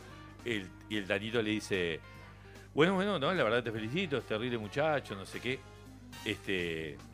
Y bueno, casi ni vas a notar este, sus características. Ay, no. Dice, ¿qué características? Bueno, Panchito es gay, ¿no sabías? Ay, no. Y, y Cachito, en un momento dijo, no, no, yo gay, no, no sé Ah. si quiero gay. Digo, Aparte, en los Carlitos que había de todo por suerte y un utilero maestro de los utileros que era, Cachito le tenía la orden, dice, vos de 7 a 1 de la mañana no puedo ser gay. Ay, decía. no, no, no, Imagínate no, no, no, si pobre esas cabezas Sí, sí, en- sí. entenderían poco de lo que estaban hablando. Imagínate si entenderían poco. Este, uno lo- yo lo miro hasta con ternura eso ahora, Sí, porque sí, todo me lo contó Panchito. No lo llamó, no lo llevó a Panchito ese año. Panchito fue Ay, el otro no, año. no. Lo llamó y no lo llamaba. Y cuando Panchito lo- lo- le, le dijo, el Tanito Di Lorenzo le confesó diciendo: una Mira, joda". no te llamó porque yo le dije que eras gay. Este, porque sabía que si te decía eso no te iba a llamar. Y después fueron, hablaron, le dijeron una joda. Después igual ya a Cachito ya tampoco le hubiera importado. Al otro año, porque también es cierto que la- hay, hay mentes que una vez que, que le lográs romper algún muro, que hay que entenderlo porque los tiene, ¿no? Porque es un tema histórico del, en, en el cerro, los años 60. Cabeza grande, sí. Era un insulto, eh, aun- aunque lo fuera, ¿no entendés? Entonces, ta, eso por suerte ha evolucionado mucho y uno lo gasta con ternura eh, en estos momentos. Este, pero no lo llamaba porque era gay. ¿cómo podés creer? No, no, no. Es divino, divino. Cachito, maestro, la verdad, para mucha gente aparte. Y entonces, arrancaste saliendo, empezaste ese proceso de escribir. Y en un momento te vas. En un momento, sí, me, me voy por otros temas que tenían que ver, sí, con algo artístico eh, muy profundo que pasó, en el cual hasta indirectamente estuvo involucrado Cacho de la Cruz, me da la vuelta a la vida, que es que me llama, la llamada que soñás. Yo estaba en los Carlitos y me Cachito, llaman en aquellos Cacho, momentos. todo. claro. No, la- pero esta, esta es más, eh, todavía, en aquellos momentos era peor todavía. Me llama, un día llego a casa, contestador automático, en esos momentos, me dice, hola, soy, este, te llamo de la producción de Videomatch. Este, en ese momento estaban yéndose uruguayos para allá. Sí. Este, ta, vimos tu trabajo en los Carlitos, queremos que vengas con nosotros. Ta, ta, Es esa. Videomatch. Estamos que no te llaman para el bailando ahora. Sí, sí, sí, sí. ¿No? Eh, me llamaban para no Videomatch. Yo ya estaba. Dijera el muñeco de Artigas Pérez, enderezando la O. ¿Vieron, ¿Vieron que en el cartel de Hollywood hay una O media torcida? Yo ya estaba enderezando la O, ¿viste? Dije, acá el éxito, esto viene de carnaval, ¿viste? La frase del muñeco viene de carnaval, sí, ¿eh? sí, sí. enderezando la O. Eh, yo ya estaba, ¿viste? Sacándome el buquebú. Y este.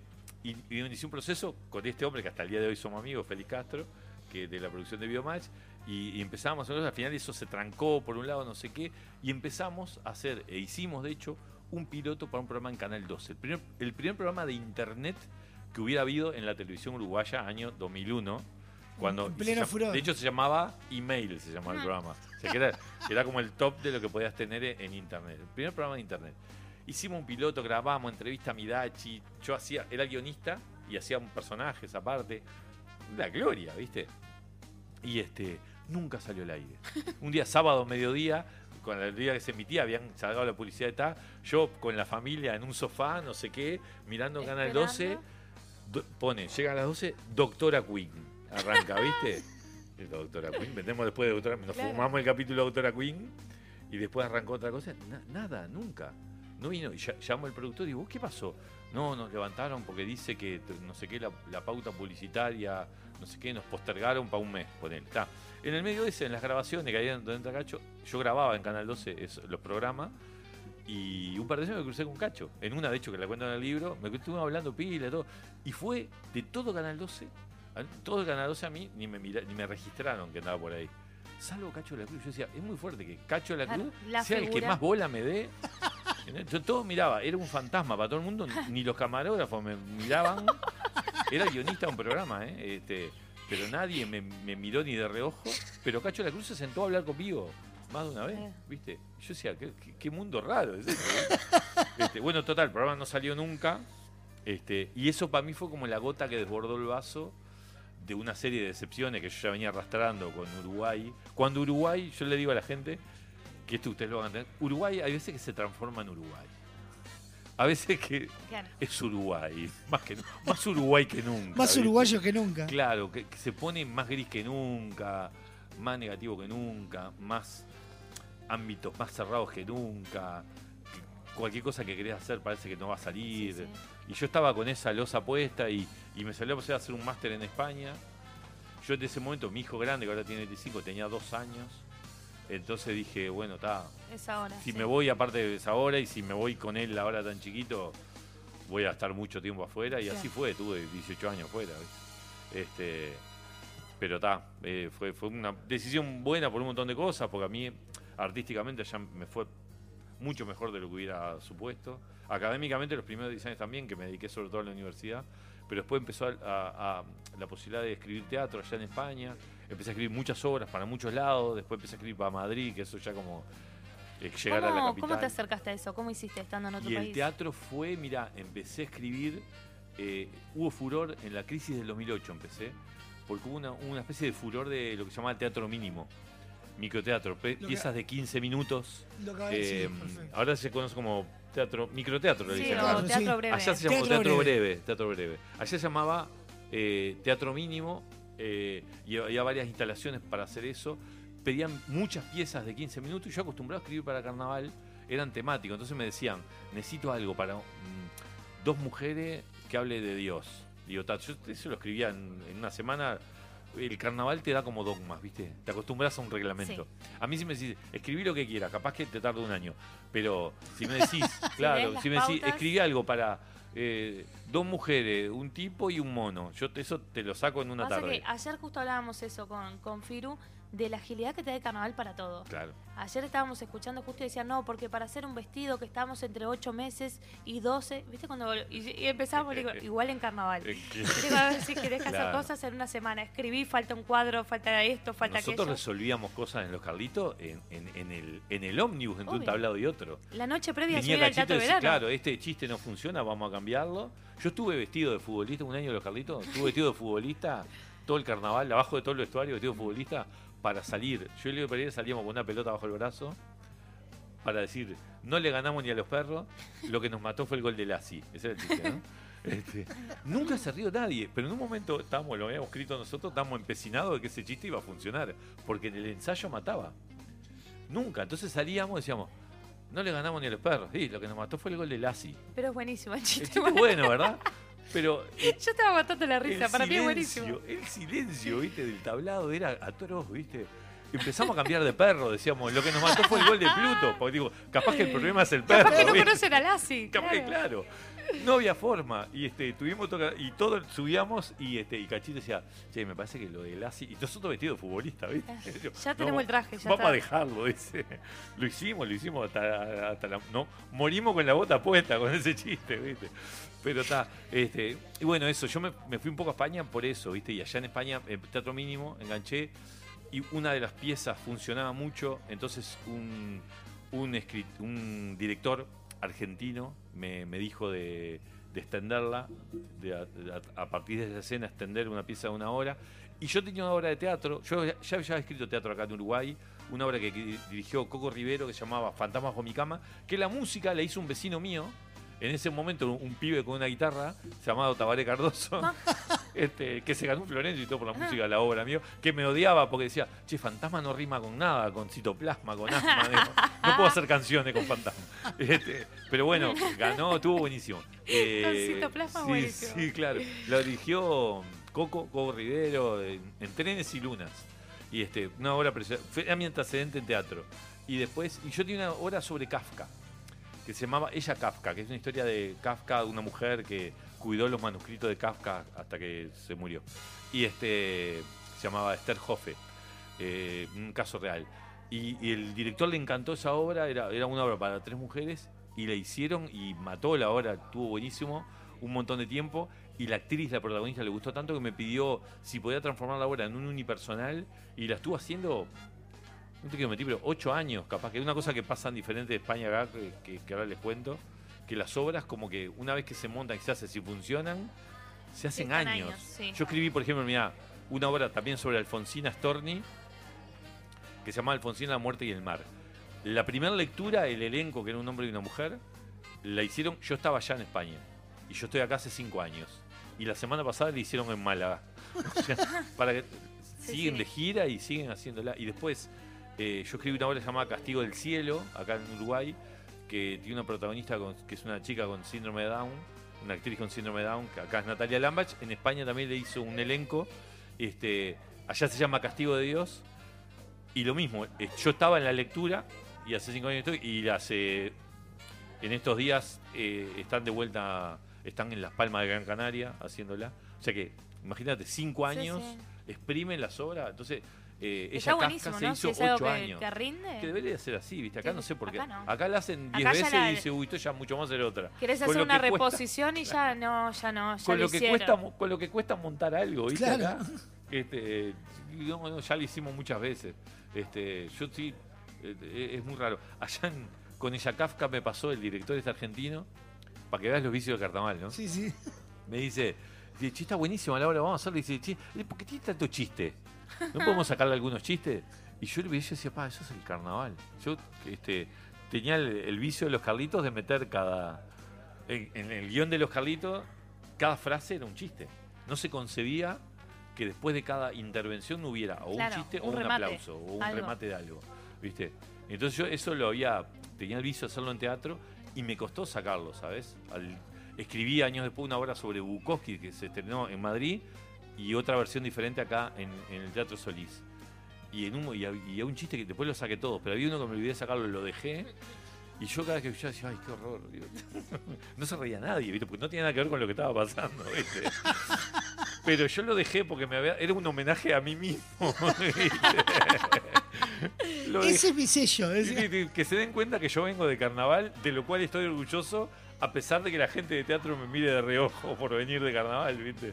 Este, que eso es muy Uruguay, como hablábamos hoy también, ¿no? O sea, parece que el teatro y el carnaval fueran como dos, Dos cosas distintas. dos lugares incompatibles, ¿viste?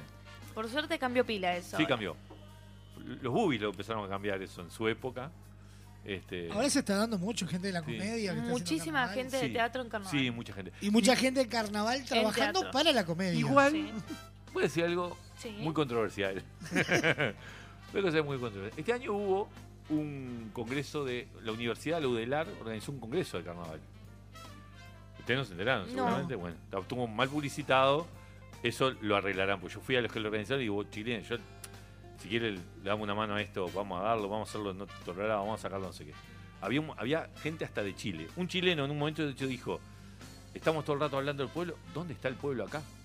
Y de hecho, en un momento en el cierre del Congreso, estaba Milita Alfaro, que sabe, la persona más sabe de carnaval de Uruguay, pero de carnaval estábamos yo y el negro Romero, ¿no? Y, y yo, que también soy docente allá de la Claro. universidad, entonces era como, ta, pero estaba como en los dos terrenos, yo ahí por primera Miti, vez miti. en mi vida. Pero no había gente de carnaval.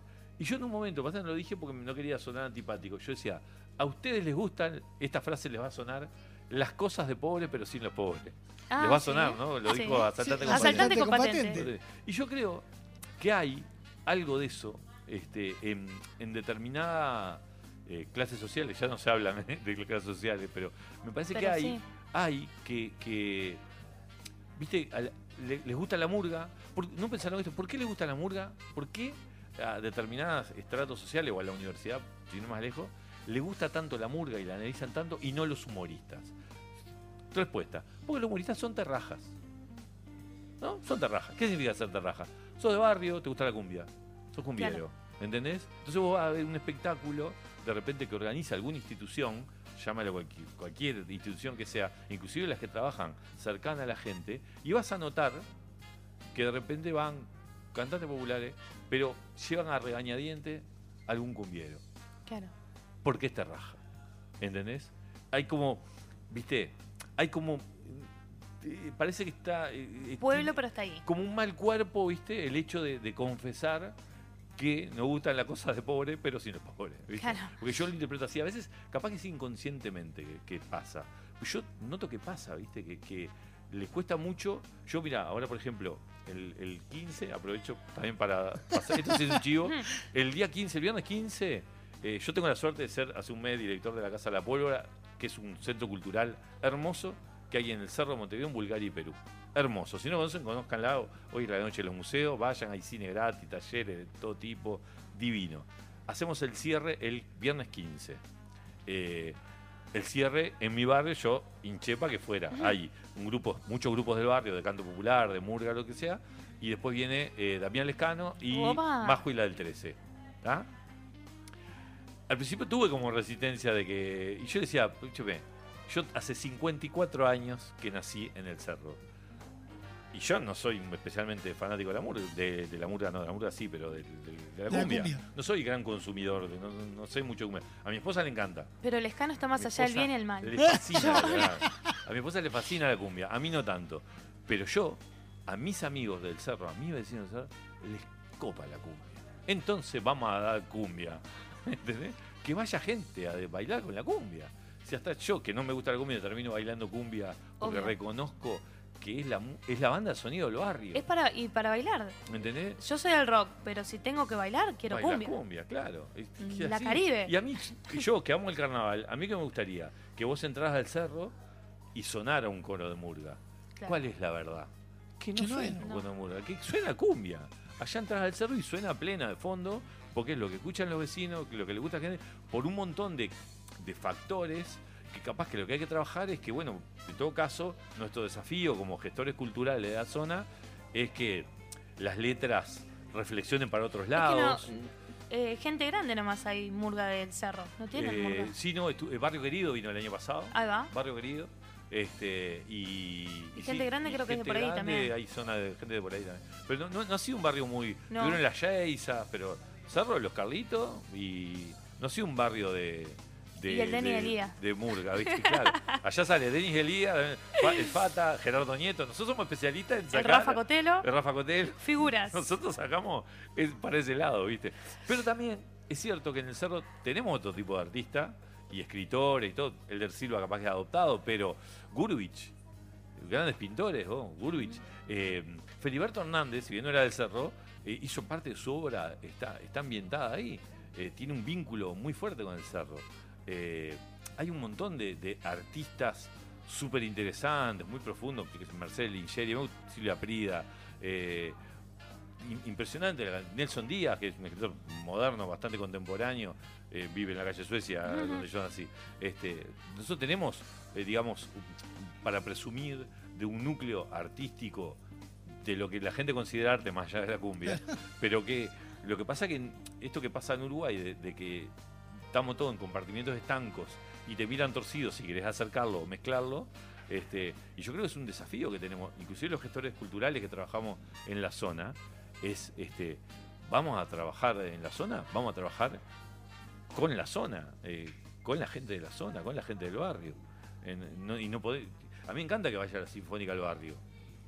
Bueno, capaz que tenemos que tener otras cosas resueltas antes de que la gente entienda y disfrute la importancia de que vaya la Sinfónica. Merecen que vaya, por supuesto. Queremos que vaya, por supuesto. Pero ta, la Sinfónica tenés que haber comido mucho y haber leído mucho para entenderla del todo. Y lo digo por mí mismo. En- en- ¿Entendés? Para entender la complejidad. Entonces, hay que hacer un trabajo que es mucho más paciente, que, que mucho más profundo y, y que es mucho más en el propio territorio, eh, eh, respetando y queriendo no apropiarse de la cosa de los pobres, Claro. sino uno entregándose a, a- a eso. Me parece que este, a mí por eso la frase de asaltante con patente me gustaba tanto. Es genial la frase. Este, porque es cierto que, que en determinados lados se ve, se ve eso, ¿no? Eh, En Sevilla pasaba también, pasaba con el flamenco. A los gitanos en Sevilla los invitan a toda la fiesta para que toquen Claro, flamenco. Para que toquen, para que bailen y para que canten. no son Horas invitados. y horas y horas y horas. ¿No? No, no le. No le, la bandeja de saladito no le llega. ¿viste? No se sientan ahí donde están los sándwiches mixtos, que allá no hay, pero bueno, para que ustedes entiendan. ahí no. Están en un costado tocando cajón flamenco, cantando y desgañitándose y, y las gitanas bailando y todo. Están para eso. Lo negro en el, el candombe acá pasa un poco también. Claro. ¿no? Sí, claro. Entonces, entran a la boda, tucu, tucu, tucu, tucu, eh, vamos a ir a candombe, somos todos vedet. Se van, se van la afrodescendencia. Bueno, Valores, eh, ¿hace cuántos carnavales? ¿Dos carnavales? Cuando hacían el espectáculo Personas, Sí, dos carnavales. hablaban muchísimo Claro, de eso. claro, claro. Es de que era ir a tocar y, Sí, sí, sí, sí. y era eso y enseguida... es súper interesante. Yo estaba feliz del. Inclusive el año pasado aprovecho para felicitar a Firu por el personaje y por la resistencia al calor adentro de ese bicho. Yo decía, "Se- yo me estaba Es muriendo Celestín, Joaquín, sentado no en. Bermuda. yo, me estaba sent- yo me estaba muriendo. Adentro de Celestín, claro. Adentro de, de- de ese tipo tiene que estar, es como vivía dentro de un sauna. Básicamente. Después me confesó que tenía un ventiladorcito y me decepcionó un poco. el No, ventilador. no, igual era. Imagínate que el aire no entraba, por ende lo único que circulaba era aire caliente. Ay, un, un gas más daba claro, sí, vuelta sí, sí, de sí. forma eterna. Era, era infumable, No, insoportable. pero el, el texto me pareció que tenía todo lo que tiene de un texto eh, de carnaval en cuanto a la valentía, a plantear un tema. Yo decía, yo esto me esta, esta grabación me la voy a guardar porque yo le tengo que explicar a mis hijos que es ser queer, o la, la cultura queer o todo eso, que, que para mi generación es, es un concepto complejo, ¿no? Miren lo que les conté de cachito. Este, Imagínate la fluidez entre los géneros y todo. Claro. Este, yo digo, yo esto me lo voy a guardar y se lo voy a poner. Y ustedes vean esto, esto lo explica mejor que ninguno Papá, de ¿qué tal nosotros. cosa? ¿Qué, qué es ser queer? ¿Qué es la cultura? No sé si soy nena o nene. Bueno, toma, mirá, mirá este video de valores. Y a mí eso me parece que tiene un valor, justamente, este, absolutamente maravilloso y, y rescatable. Ojalá hubiera ido mejor de lo que fue. No sé cómo le fue. ¿está bien? Terceros. Tercero. Mirá, Yo lo puse segundo. Este, en, en- en mi rubro. Este, a mí a la banda me gustó mucho lo que hicieron con el Palacio Salvo. Nunca había imaginado. Sacaron un lugar común, contaron una historia, tienen una investigación. También por eso el mini puntín de diferencia. Que igual en texto no es lo que define el Hugo. No. Es, el exponencial es muy bajo con, Sí. con- con respecto a los otros. Este, pero a mí son dos te- textos que me parecieron fascinantes y por eso lo, lo, lo- los traté Sí, de el año anterior mucho. estaba bueno por eso, eh, porque sobre todo reivindicaban un poco eso de la cultura, Sí. de, de y hablaba cómo de, lo- los lo- negros... los ¿viste? micro los micro mm, como existen los micromachismos existen las micro racialidades no sé Exacto. cómo se dice no Sí, la discriminación de- de eso mismo que vos contabas. Bueno, vamos a un casamiento, pero tocamos Claro. y nos tenemos que ir y enseguida nos dicen, ah, pues no están tomando vino, que era uno de los relatos que decían. claro Como eso de... claro o vas a salir en comparsa vos te lo habrán dicho capaz en algún momento no vas a salir en comparsa uh que el ambiente es bravo Claro. Sí, no claro. te dicen viste el ambiente es bravo en comparsa y después te vas es una familia Sí, claro. más, más, más, este, Más más, sana que la tuya, de hecho. Sí, totalmente, Este, totalmente. Sí, pero hay, hay como estigmas que se que arrastra el carnaval y en particular los lugolos y, y también sigue un poco en la murga. La murga, La murga es lo que te digo, capaz que es lo que más ha cambiado gracias a Murga Joven, que ese fenómeno yo creo que hay que estudiarlo. Gracias a Murga Joven y gracias a lo que ha pasado cuando la Murga Joven empieza como a lanzar tentáculos Exacto. adentro del carnaval este, de febrero y las murgas empiezan a, a ser exitosas Claro, el de- dentro del carnaval. dejaron de ser solo las murgas de antes, Claro. como la, la murga vieja, la murga murga. La murga murga, que canta Y- bien, exacto. aunque las cuartetas y son se simples. empezaron a meter lo que venían de murga joven y Claro. empezaron a hacer ahí un, un cambio. Claro, claro. Los cambios- a, mí, a mí me sorprendió mucho, inclusive el año pasado, desde la postura Que no de pasa, por ejemplo, perdón Joaquín que Sí. te corte, en parodistas, Claro. que siguen como muy Sí, arraigado claro. a lo de siempre. Que de hecho fue el problema que, por ejemplo, yo le marqué a Aristófanes en la devolución, por eso me animo a decirlo públicamente, que en un momento era como había una línea de transgresión de algo nuevo, pero en un momento, para no resignar el concurso, Claro. se transformaban. Caen en lo sea, seguro. eh, Claro, en un momento eran Aristófanes y en un momento eran los teenagers, ¿viste? Claro. Claro, era como rarísimo. Este, y, y yo decía, yo como que estoy esperando todavía el grupo de parodistas que venga y no baile, haga todo puesta en escena, todo movimiento escénico, vestido con arpillera. Creo que la trupe, la trupe del 22, en su momento quiso hacer algo Claro, por el claro. estilo. Lo que pasa es que tiene que tener paciencia de carnaval, que es lo que te decía, lo que, lo que te iba a decir ahora, que a mí me extrañó mucho. Yo sabía que el carnaval era conservador, pero me extrañó lo conservador que es. A nivel de prensa, yo me quedé Claro. alucinado las cosas que decían, por ejemplo, con, con mi vieja mula, ¿no? Que a me había encantado, yo lo había, uy, cuando vean los puntajes me van a matar, porque yo lo tenía por el arriba. Yo para mí, para el, texto y la interpretación, los tipos se iban por el pasillo haciendo el personaje. O sea, la interpretación era la entrega a un, a un personaje. Y después, el texto era un texto más que interesante. El texto con frases, mi presidente soy yo, decían en un momento. Mi presidente soy yo. Este, yo soy apolítico. Busquen esa canción Sí, sí. y escúchenla con detenimiento, es maravilloso. Voy a tomarme un vino y a meterme al sobre, decían en la despedida. Este, una- era una hermosura todo su- su- el, el texto de, de mi vieja mula. Y yo decía, "Ta, ti- ojalá tengan la paciencia y la resistencia. Habían hecho lo de los extranjeros la- el año Sí, el anterior. año anterior, sí. A ver qué hacen este año. Estamos, yo por lo menos estoy esperando a ver qué hacen. Y, este, y, y estoy este, rezando para que tengan la paciencia y la resistencia para aguantar, más allá de los resultados, un Claro. montón de años para darle tiempo a- a- al carnaval A y a, a- a- a los viejos carnavaleros que se, se atornillan en un lugar y no hay Cristo que los saque. ¿viste? La murga que te despeina y la. Con lo que más me cuesta peinarme. A mí me gusta la- esa murga que te despeina. Digo, eh, no pueden cantar. ¿Por qué gritan tanto? ¿Viste? Este, y también la, la dosificación de lo político, que por ahí este, puede costar el puesto esta, Claro. esta, esta. Claro, pues a mí, yo me encanta yo soy una persona muy política también. Este, me parece que también está bueno aprender a dosificarlo, eh, manejar ciertas sutilezas. Me parece que es más interesante. Y que pasar por distintos temas, ¿no? Porque también... pasar por distintos temas, sí. Aprender a criticar, que eso siempre, viste, a veces se va como a lo obvio, viste, el, este, Sí, claro. que, que, que vos vas y ya que si ya tenemos Twitter ya para eso, que es la, es la obviedad y, y- y la el círculo en, en- en lo, en lo que no importa a veces, viste, en la superficialidad. En carnaval, que está re lindo para hacer una metáfora un poco más profunda, yo qué sé, me parece que, que- que- nos merecemos eso, que el público de carnaval se lo merece y que, y que, que me parece que hay que darle tiempo al carnaval también a, Sí, a que lo aguante. Sí, sí, sí. En fin. ¿Cómo, ¿Cómo te metes en el universo de la literatura? Sí, bueno, era mi objetivo primario. Ahí sí entré temprano porque yo eh, mi primer cuento lo escribí a los 10 años, se lo di al maestro de escuela, el maestro me regaló un trompo y yo dije, ah, mira, se gana plata con esto. Pero en un momento este, que me decían que no. Y después a los 17 eh, par- participé en un concurso literario que tuve la suerte de ganar. A los 17, a los 18 también. Ahí como que lo que hacía era ganar concursos literarios. Entonces entré por ahí. Y, este, y después ya eh, preparé mi primer libro de cuentos, lo autopubliqué. Este, después empecé a escribir, yo escribía para todos los medios que me decían para escribir, yo escribía. Salía el eco del Cerro Montevideo, escribía para ahí. Escribía cuentos, columnas, lo que sea.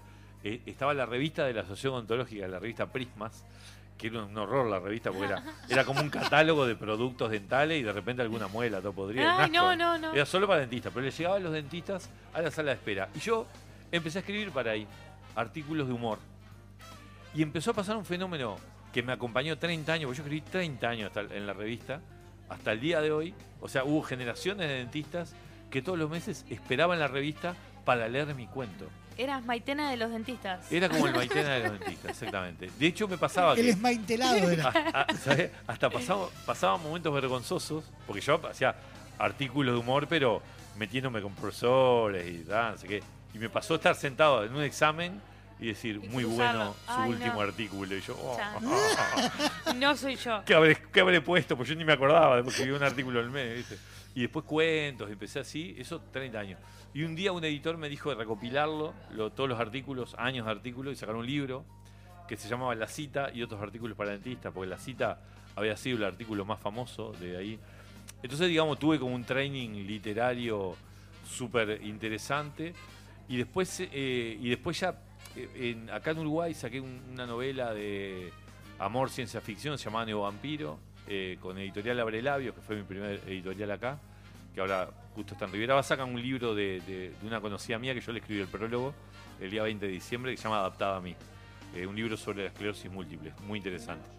Y este, para que vean que como todo es circular, Sí, ¿no? sí. Y saqué un par de libros ahí en Abrelabios. Y después ya en España tuve como una pausa larga hasta que una editorial de allá, este, me- a raíz de las obras de teatro, me dijo si tenía alguna novela y yo tenía justo un, un thriller que venía medio arrastrando durante mucho tiempo. Porque yo fui acá, en Uruguay, fui dentista del SUDMA, el Sindicato de la Pesca. Cinco años antes de irme a España.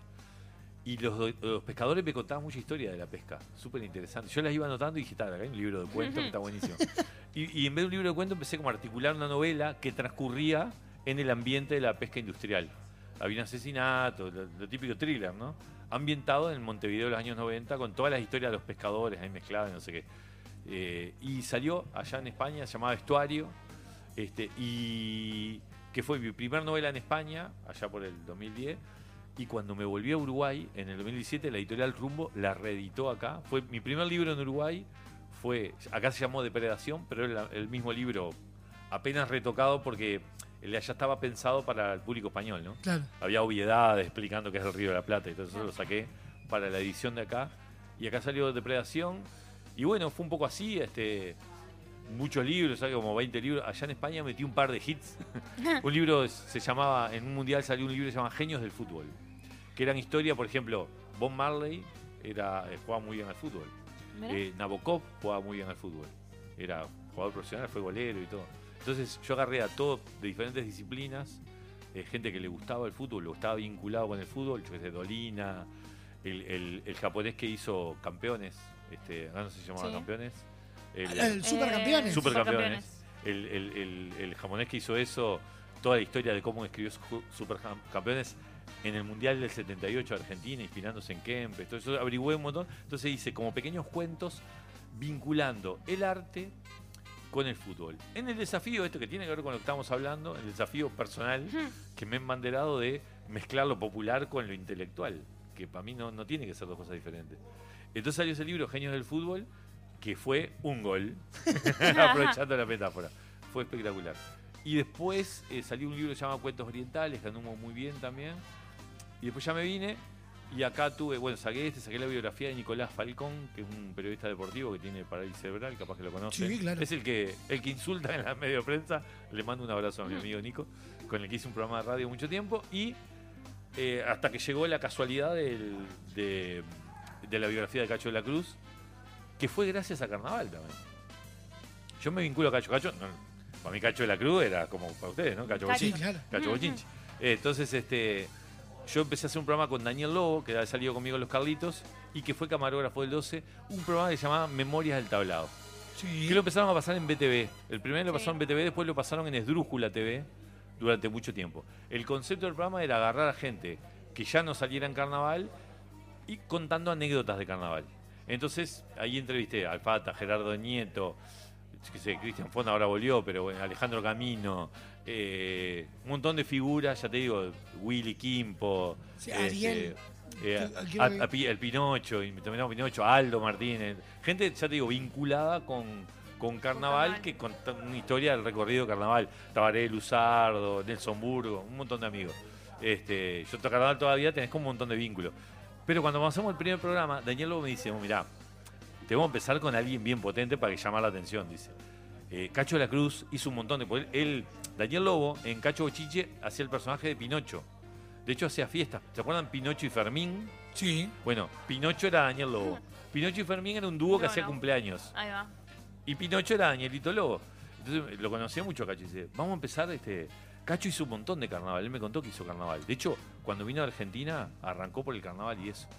Le voy a decir para, para empezar por él. Yo, ¿qué, Cacho la Cruz va a decir que yo le hago una entrevista? No conoce nadie. Yo, imagínate, recién llegado a España, he estado 20 años fuera, no me conocían ni mis primos, ¿viste? No, no Cruz. Me dice que sí, vamos a la casa de Cacho de la Cruz. O sea, yo, que no, yo he hecho un montón de radio, pero no he hecho televisión en mi vida. Esto. El, la- el primer programa de televisión que hago en mi vida es una entrevista al señor televisión. Sí, sí. ¿viste? Yo me quería matar. Pero bueno, fue todo muy fluido. Y conectás con las personas que tenés como una historia en común, ¿viste? El carnaval y todo. Entonces me hablar de carnaval. De hecho, íbamos a hacer, el programa era un bloque de 20 minutos. Hicimos seis bloques de 20 Ustedes me, me entenderán ahora, ustedes lo Sí, entrevistaron el otro día. Seis bloques de 20 minutos. Entonces hicimos un ciclo, ¿no? Y entonces quedábamos ahí medio enganchados, no sé qué, y cuando salgo le digo a Daniel Lobo, este, pa, qué, qué bueno sería escribir un libro. Y dice, ¿por qué no le decís? Porque estoy seguro que agarraría viaje. Y yo otra vez con mi natural lo tiene, ah, ¿qué va? Me va a decir que no, no sé qué.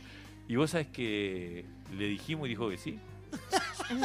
Y dijo que sí, y ahí me vi dos años y medio involucrado, yendo un par de veces por semana. Y él me, Cacho me dice, bueno, mira, vení una vez por semana, nos tomamos un café y te voy contando y, tal, y ahí vas sacando material. El primer día fui seis horas. Ta- ¿Qué café? Después, claro, y después cada vez que iba a lo de Cacho, que iba una vez por semana, yo a mi esposa le decía, "Willy, no me digas a la hora que volvés. No me digas, prefiero que no me digas. Porque yo nos quedamos enroscados y era horas y horas y horas de grabación que me- costó la vida depurar Después de grabar, y, claro. y- y armar y darle un, un sentido para algún lado, porque Cacho te hablaba con la misma fluidez de- del show de mediodía de 1980 con el de los años 60, con los hot blower Sí, sí, eh, sí, sí. cuando Rada era menor de edad, ¿viste? O sea, era todo lo mismo para él. Entonces, bueno, y, y fue un proceso divino y, y el libro fue un gol. Y a raíz, mirá lo que son las, para que veas la vuelta de vida, a raíz, un día me nombra Rosenkopf, porque ellos- él un día estuvo, estuvo ensayando una obra con Mauri- de Mauricio Rosenkopf, que era autor. Y este y dice, va, se pila que no lo veo, ¿cómo me gustaría verlo? Y va, para yo te lo gestiono, eso no puede ser tan difícil. Busqué, conecté con Rosenkopf y digo, mirá, yo escribí el libro de Cacho de la Cruz, ¿quieres llevarte un libro? Y, y, y quiere, quiere verte, que, hacen, "Digo, que, que venga, no sé qué". Un encuentro Rosenkopf de la Cruz, del cual fui testigo en primera línea. Y a raíz de ahí, eh, hablando con, con Mauricio, fue que empezamos a generar una historia de un proyecto y estamos metidos como en tres cosas con Rosenkopf, que tiene 90 años y tiene el doble de energía que yo. No sé si habla mal de mí o bien de él, esto, pero mortal. El tipo, cada vez que voy tiene un libro nuevo entre las manos. Digo, pará, Mauricio. De hecho, ya postergamos el libro que vamos a sacar a media, lo postergamos dos veces ya. Este, y yo llevo escrito un tercio y el loco ya lo dio vuelta tres veces, ¿viste? Es mortal ese ser humano. El poder de, De creación. de creación que tiene, ¿viste? Que es increíble. Y este y a raíz de Cacho llegó Mauricio. Entonces, este y después tengo un libro de cuentos que iba a salir este año, que los dibujos lo hizo Jaime Clara, un libro ilustrado. Sí. Pero que postergamos medio sin fecha porque que también es significativo de Uruguay. Uruguay cuando se pone Uruguay. Uruguay las biografías. Si yo escribo un libro que se llama eh, El escándalo alrededor de no sé, Telecataplum, te digo cualquier cosa. Sí, ¿no? sí. ese libro se va a vender. O eh, la vida de no sé, la vida de Tinelli. Ese libro en Uruguay, aunque no le gusta a los uruguayos escucharlo, ese libro se vende. Claro. Ahora un libro de cuentos de ficción no se vende. Entonces la editorial Fin de Siglo me dijo, eh, viene mal la venta de ficción, tus cuentos de ficción lo vamos a postergar.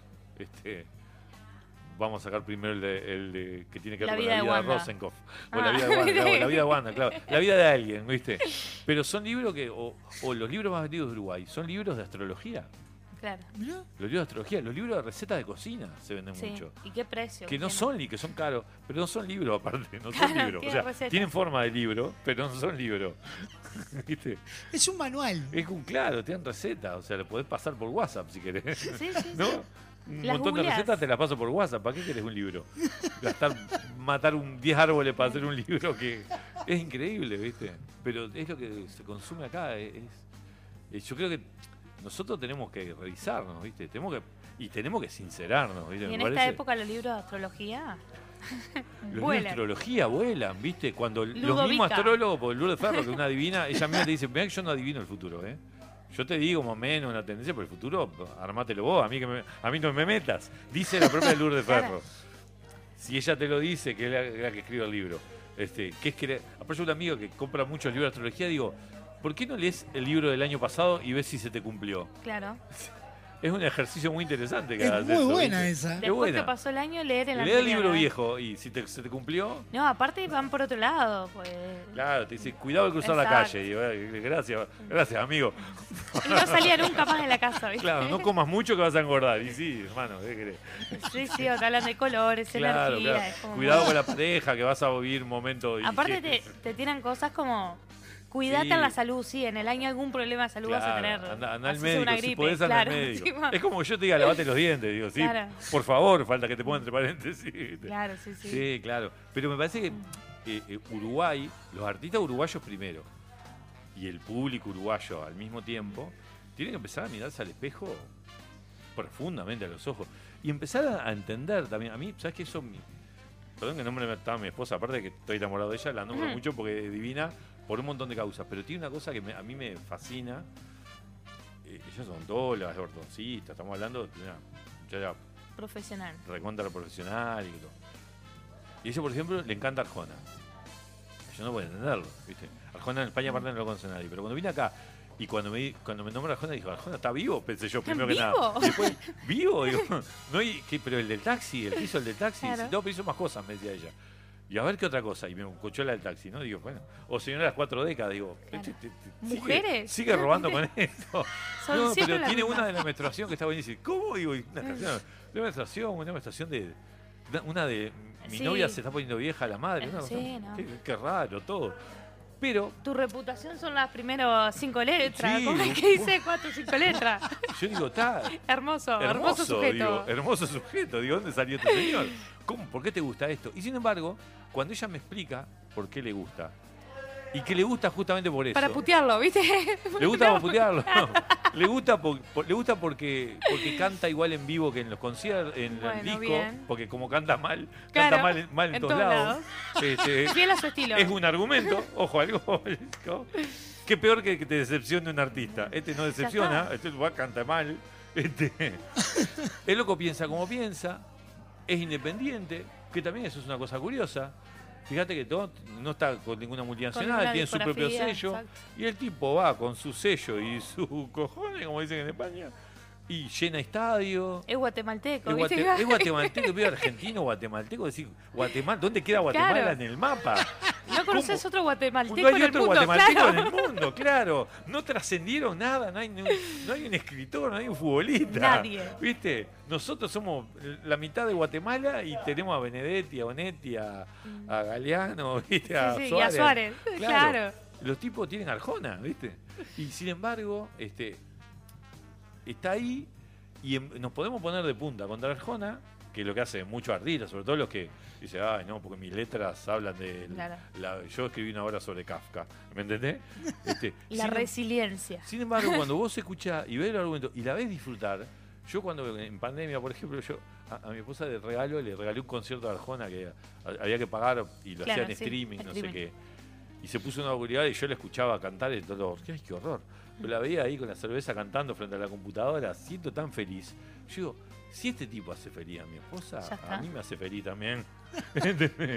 Eh, porque, ¿qué más, ¿Qué más necesita uno que ser feliz con un tipo que canta? Ya está. Eh, es necesario que aparte, si querés que- escuchar la letra más profunda, hay otro. Ella no escucha solo eso.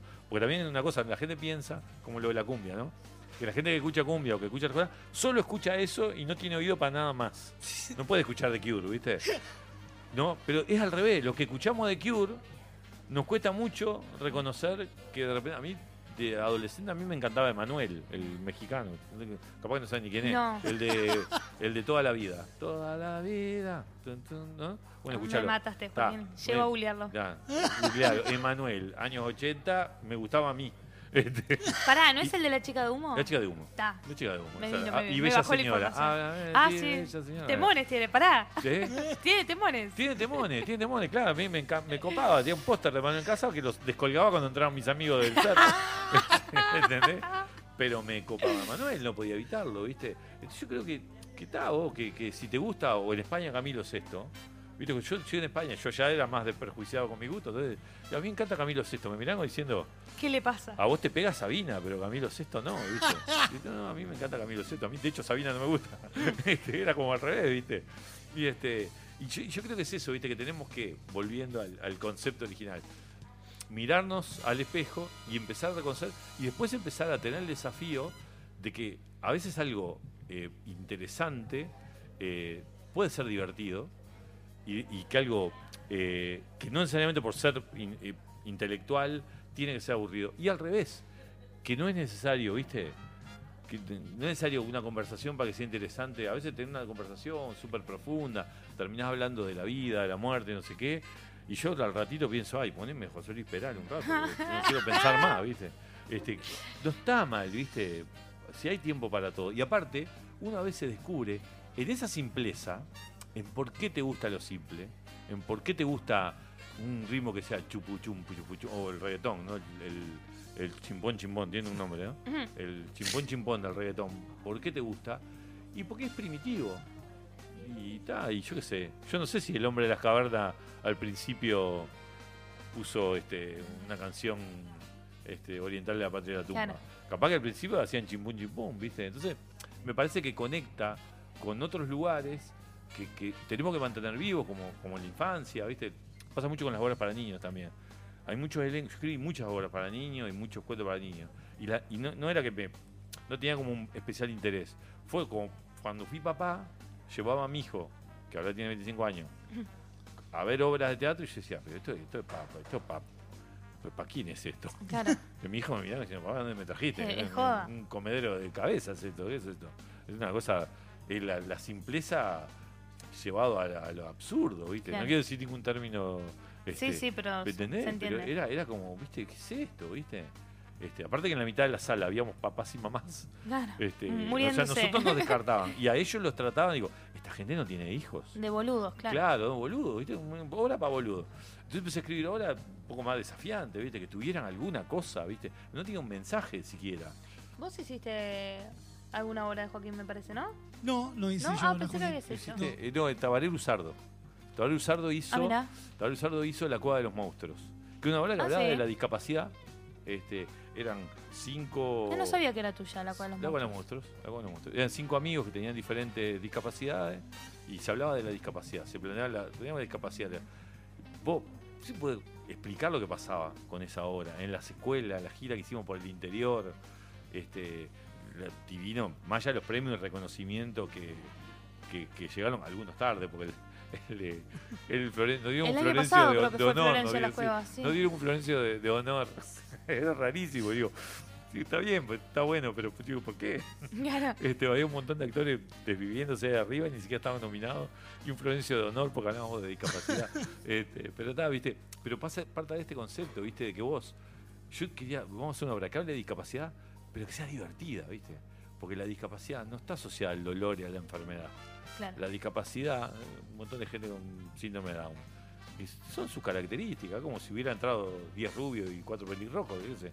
Hay gente que es así, no, están enfermos, no, no, no, no, no tienen nada malo, Claro. ¿entendés? Porque no encajen en el, en el, en el modelo que nosotros o, o que el sistema eligió.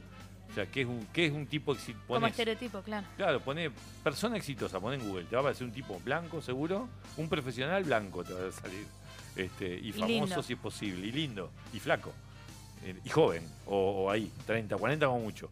No te va a parecer un viejo, de- de- de- ¿entendés? No te va a parecer un viejo, mucho menos una vieja, y mucho menos una vieja negra, y mucho menos una vieja negra en silla de rueda. ¿entendés? Eso no, va- no va a estar si pones persona Claro. exitosa, ¿entendés? Entonces, si no aprendemos a romper esos moldes, este, y si no lo aprendemos a romper desde el arte, ¿de dónde lo van a Los políticos no lo hacer, porque los políticos van a ir a lo que la mayoría quiera. Y la mayoría no, no está queriendo si vos no estás mostrando.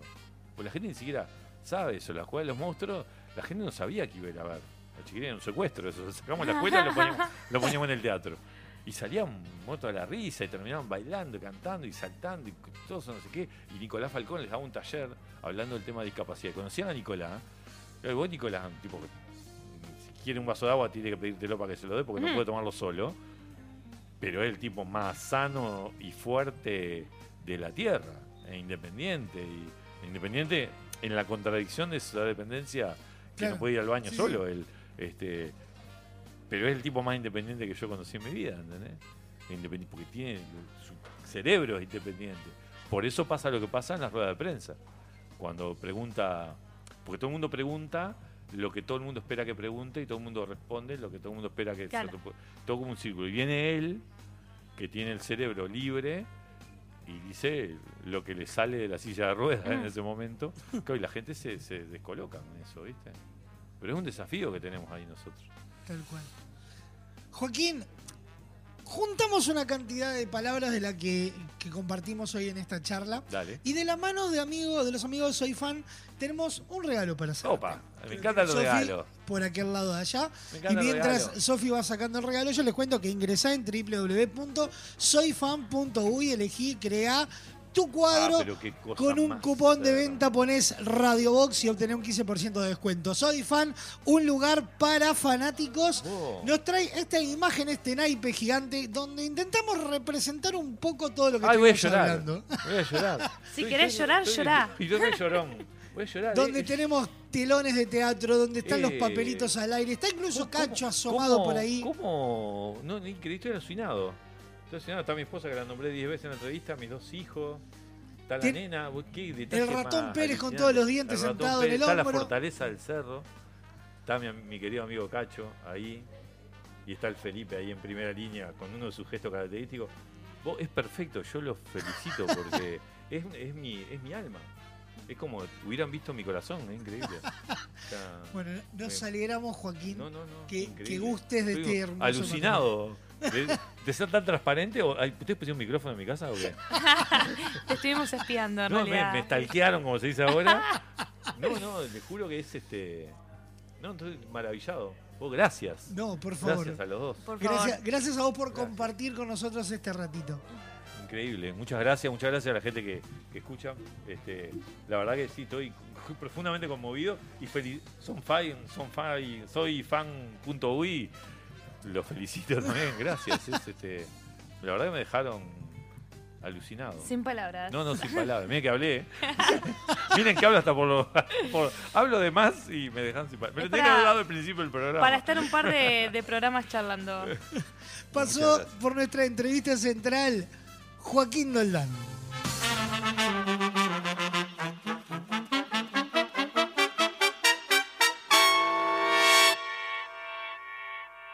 Back my toaster. Give me back my fucking toaster. Give me back my toaster. Give me back my fucking toaster. Give me back my toaster. Give me back my fucking toaster. Give me back my toaster. Give me back my tostadora.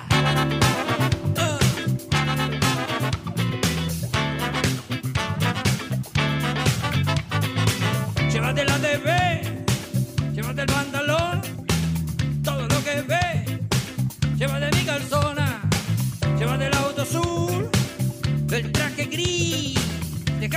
y la armónica de mica. Sabe que puede matar, puede asesinar, todo mi dinero me puede robar. Llévate los cubiertos, cafetera y los cafés. Pero no te atrevas, ella no la toques nunca. Give me back my toaster. Give me back my fucking toaster. Give me back my toaster. Give me back my fucking toaster. Give me back my toaster. Back my fucking toaster. Give me back my toaster. Give me back my tostadora.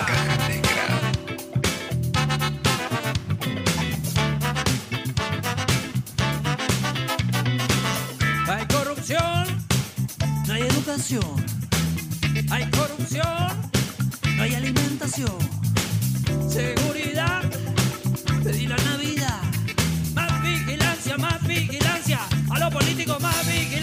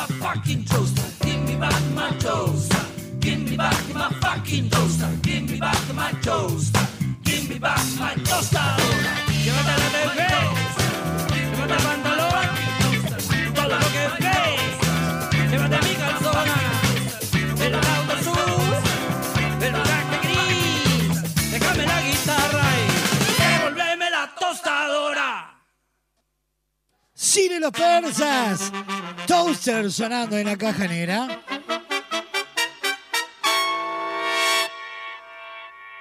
Give me back my toaster. Give me back my fucking toaster. Give me back my toaster. Give me back my fucking toaster. Give me back my toaster. Give me back my fucking toaster. Give me back my toaster. Give me back my tostadora.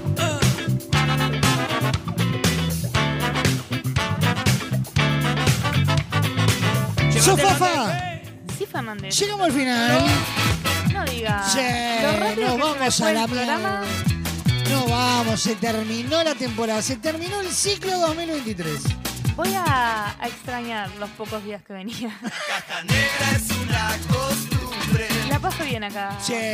Me encanta venir. Quiero decir que si no vengo más es meramente un tema de laburo. Estuve todo el programa jodiendo con no venir, pero era, era chiste. Me encanta. Me encanta hacer radio y compartir acá con usted, Fernández. Suma discreción.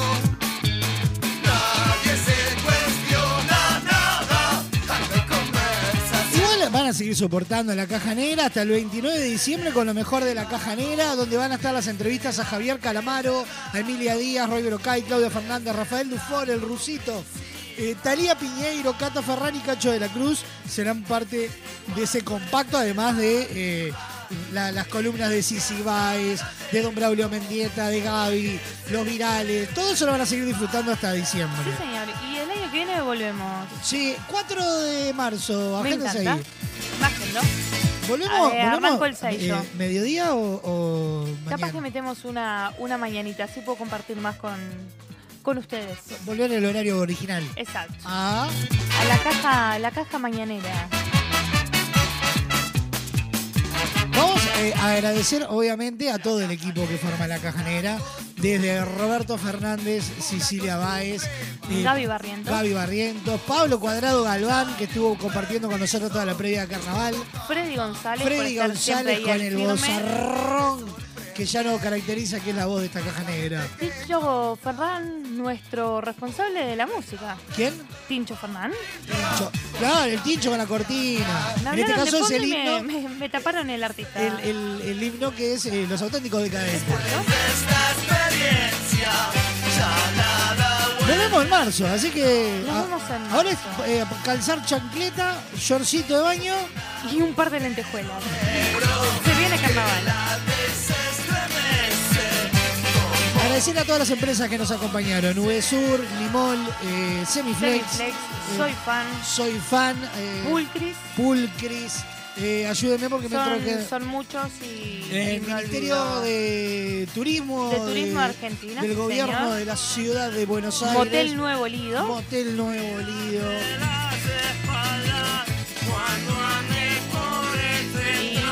No, sé los dos correteando en el guion. Espero no haber dejado a nadie Limón, afuera. los amigos de Limón. Pero los nombraste, los nombraste. Los nombré. Un abrazo enorme para toda la gente de Radio del Este. A la gente de Radar TV Uruguay, a la Clave FM y a toda la red de emisoras. A toda la audiencia, los que están siempre ahí al firme con, con los mensajitos. Con los mensajitos, los que sabemos que no escriben, pero que Pero después nos ven y nos comentan A cosas. los colis, a los papás de los colis que están también siempre al firme con nosotros. Ahí va. Bueno, a todo el equipo de MAD que nos empezaron a bancar hace tres meses Sí, señor. y que están eh, a full eh, acompañando siempre. Y a los amigos que nos escuchan mientras que están trabajando. A toda la barra nuestra ahí. A los que nos siguen desde el 89.7. Exacto. A todos ellos. Señores, hay que decirlo. Hasta acá llegamos. Me voy, aprovechemos que Nos vamos a reencontrar el 4 de marzo. esta noche, mi amor. Igual a partir del lunes lo mejor de la caja continuación, pegadito a la caja negra, ¿qué se viene, Sofa Paez? La ciudad de la furia. 17 horas, un programa de desinterés general. Esquina peligrosa. 18 horas, lo mejor del rock nacional de todos los tiempos. Bienvenida al show. 20 horas como antes, pero ahora. Vintage. 21 horas, un programa para fans de verdad. Fanáticos. 21 a 30, lo mejor del carnaval 2023. En Momogedia. Y a las 0 horas, una serenata musical imperdible. Aunque nos cueste ver el sol. Nos reencontramos en marzo. Felices vacaciones para todos. Sí, señor. Bueno, feliz verano. Felices fiestas. Y felices fiestas y... Saludos. Feliz Navidad a todos. Me voy, me voy.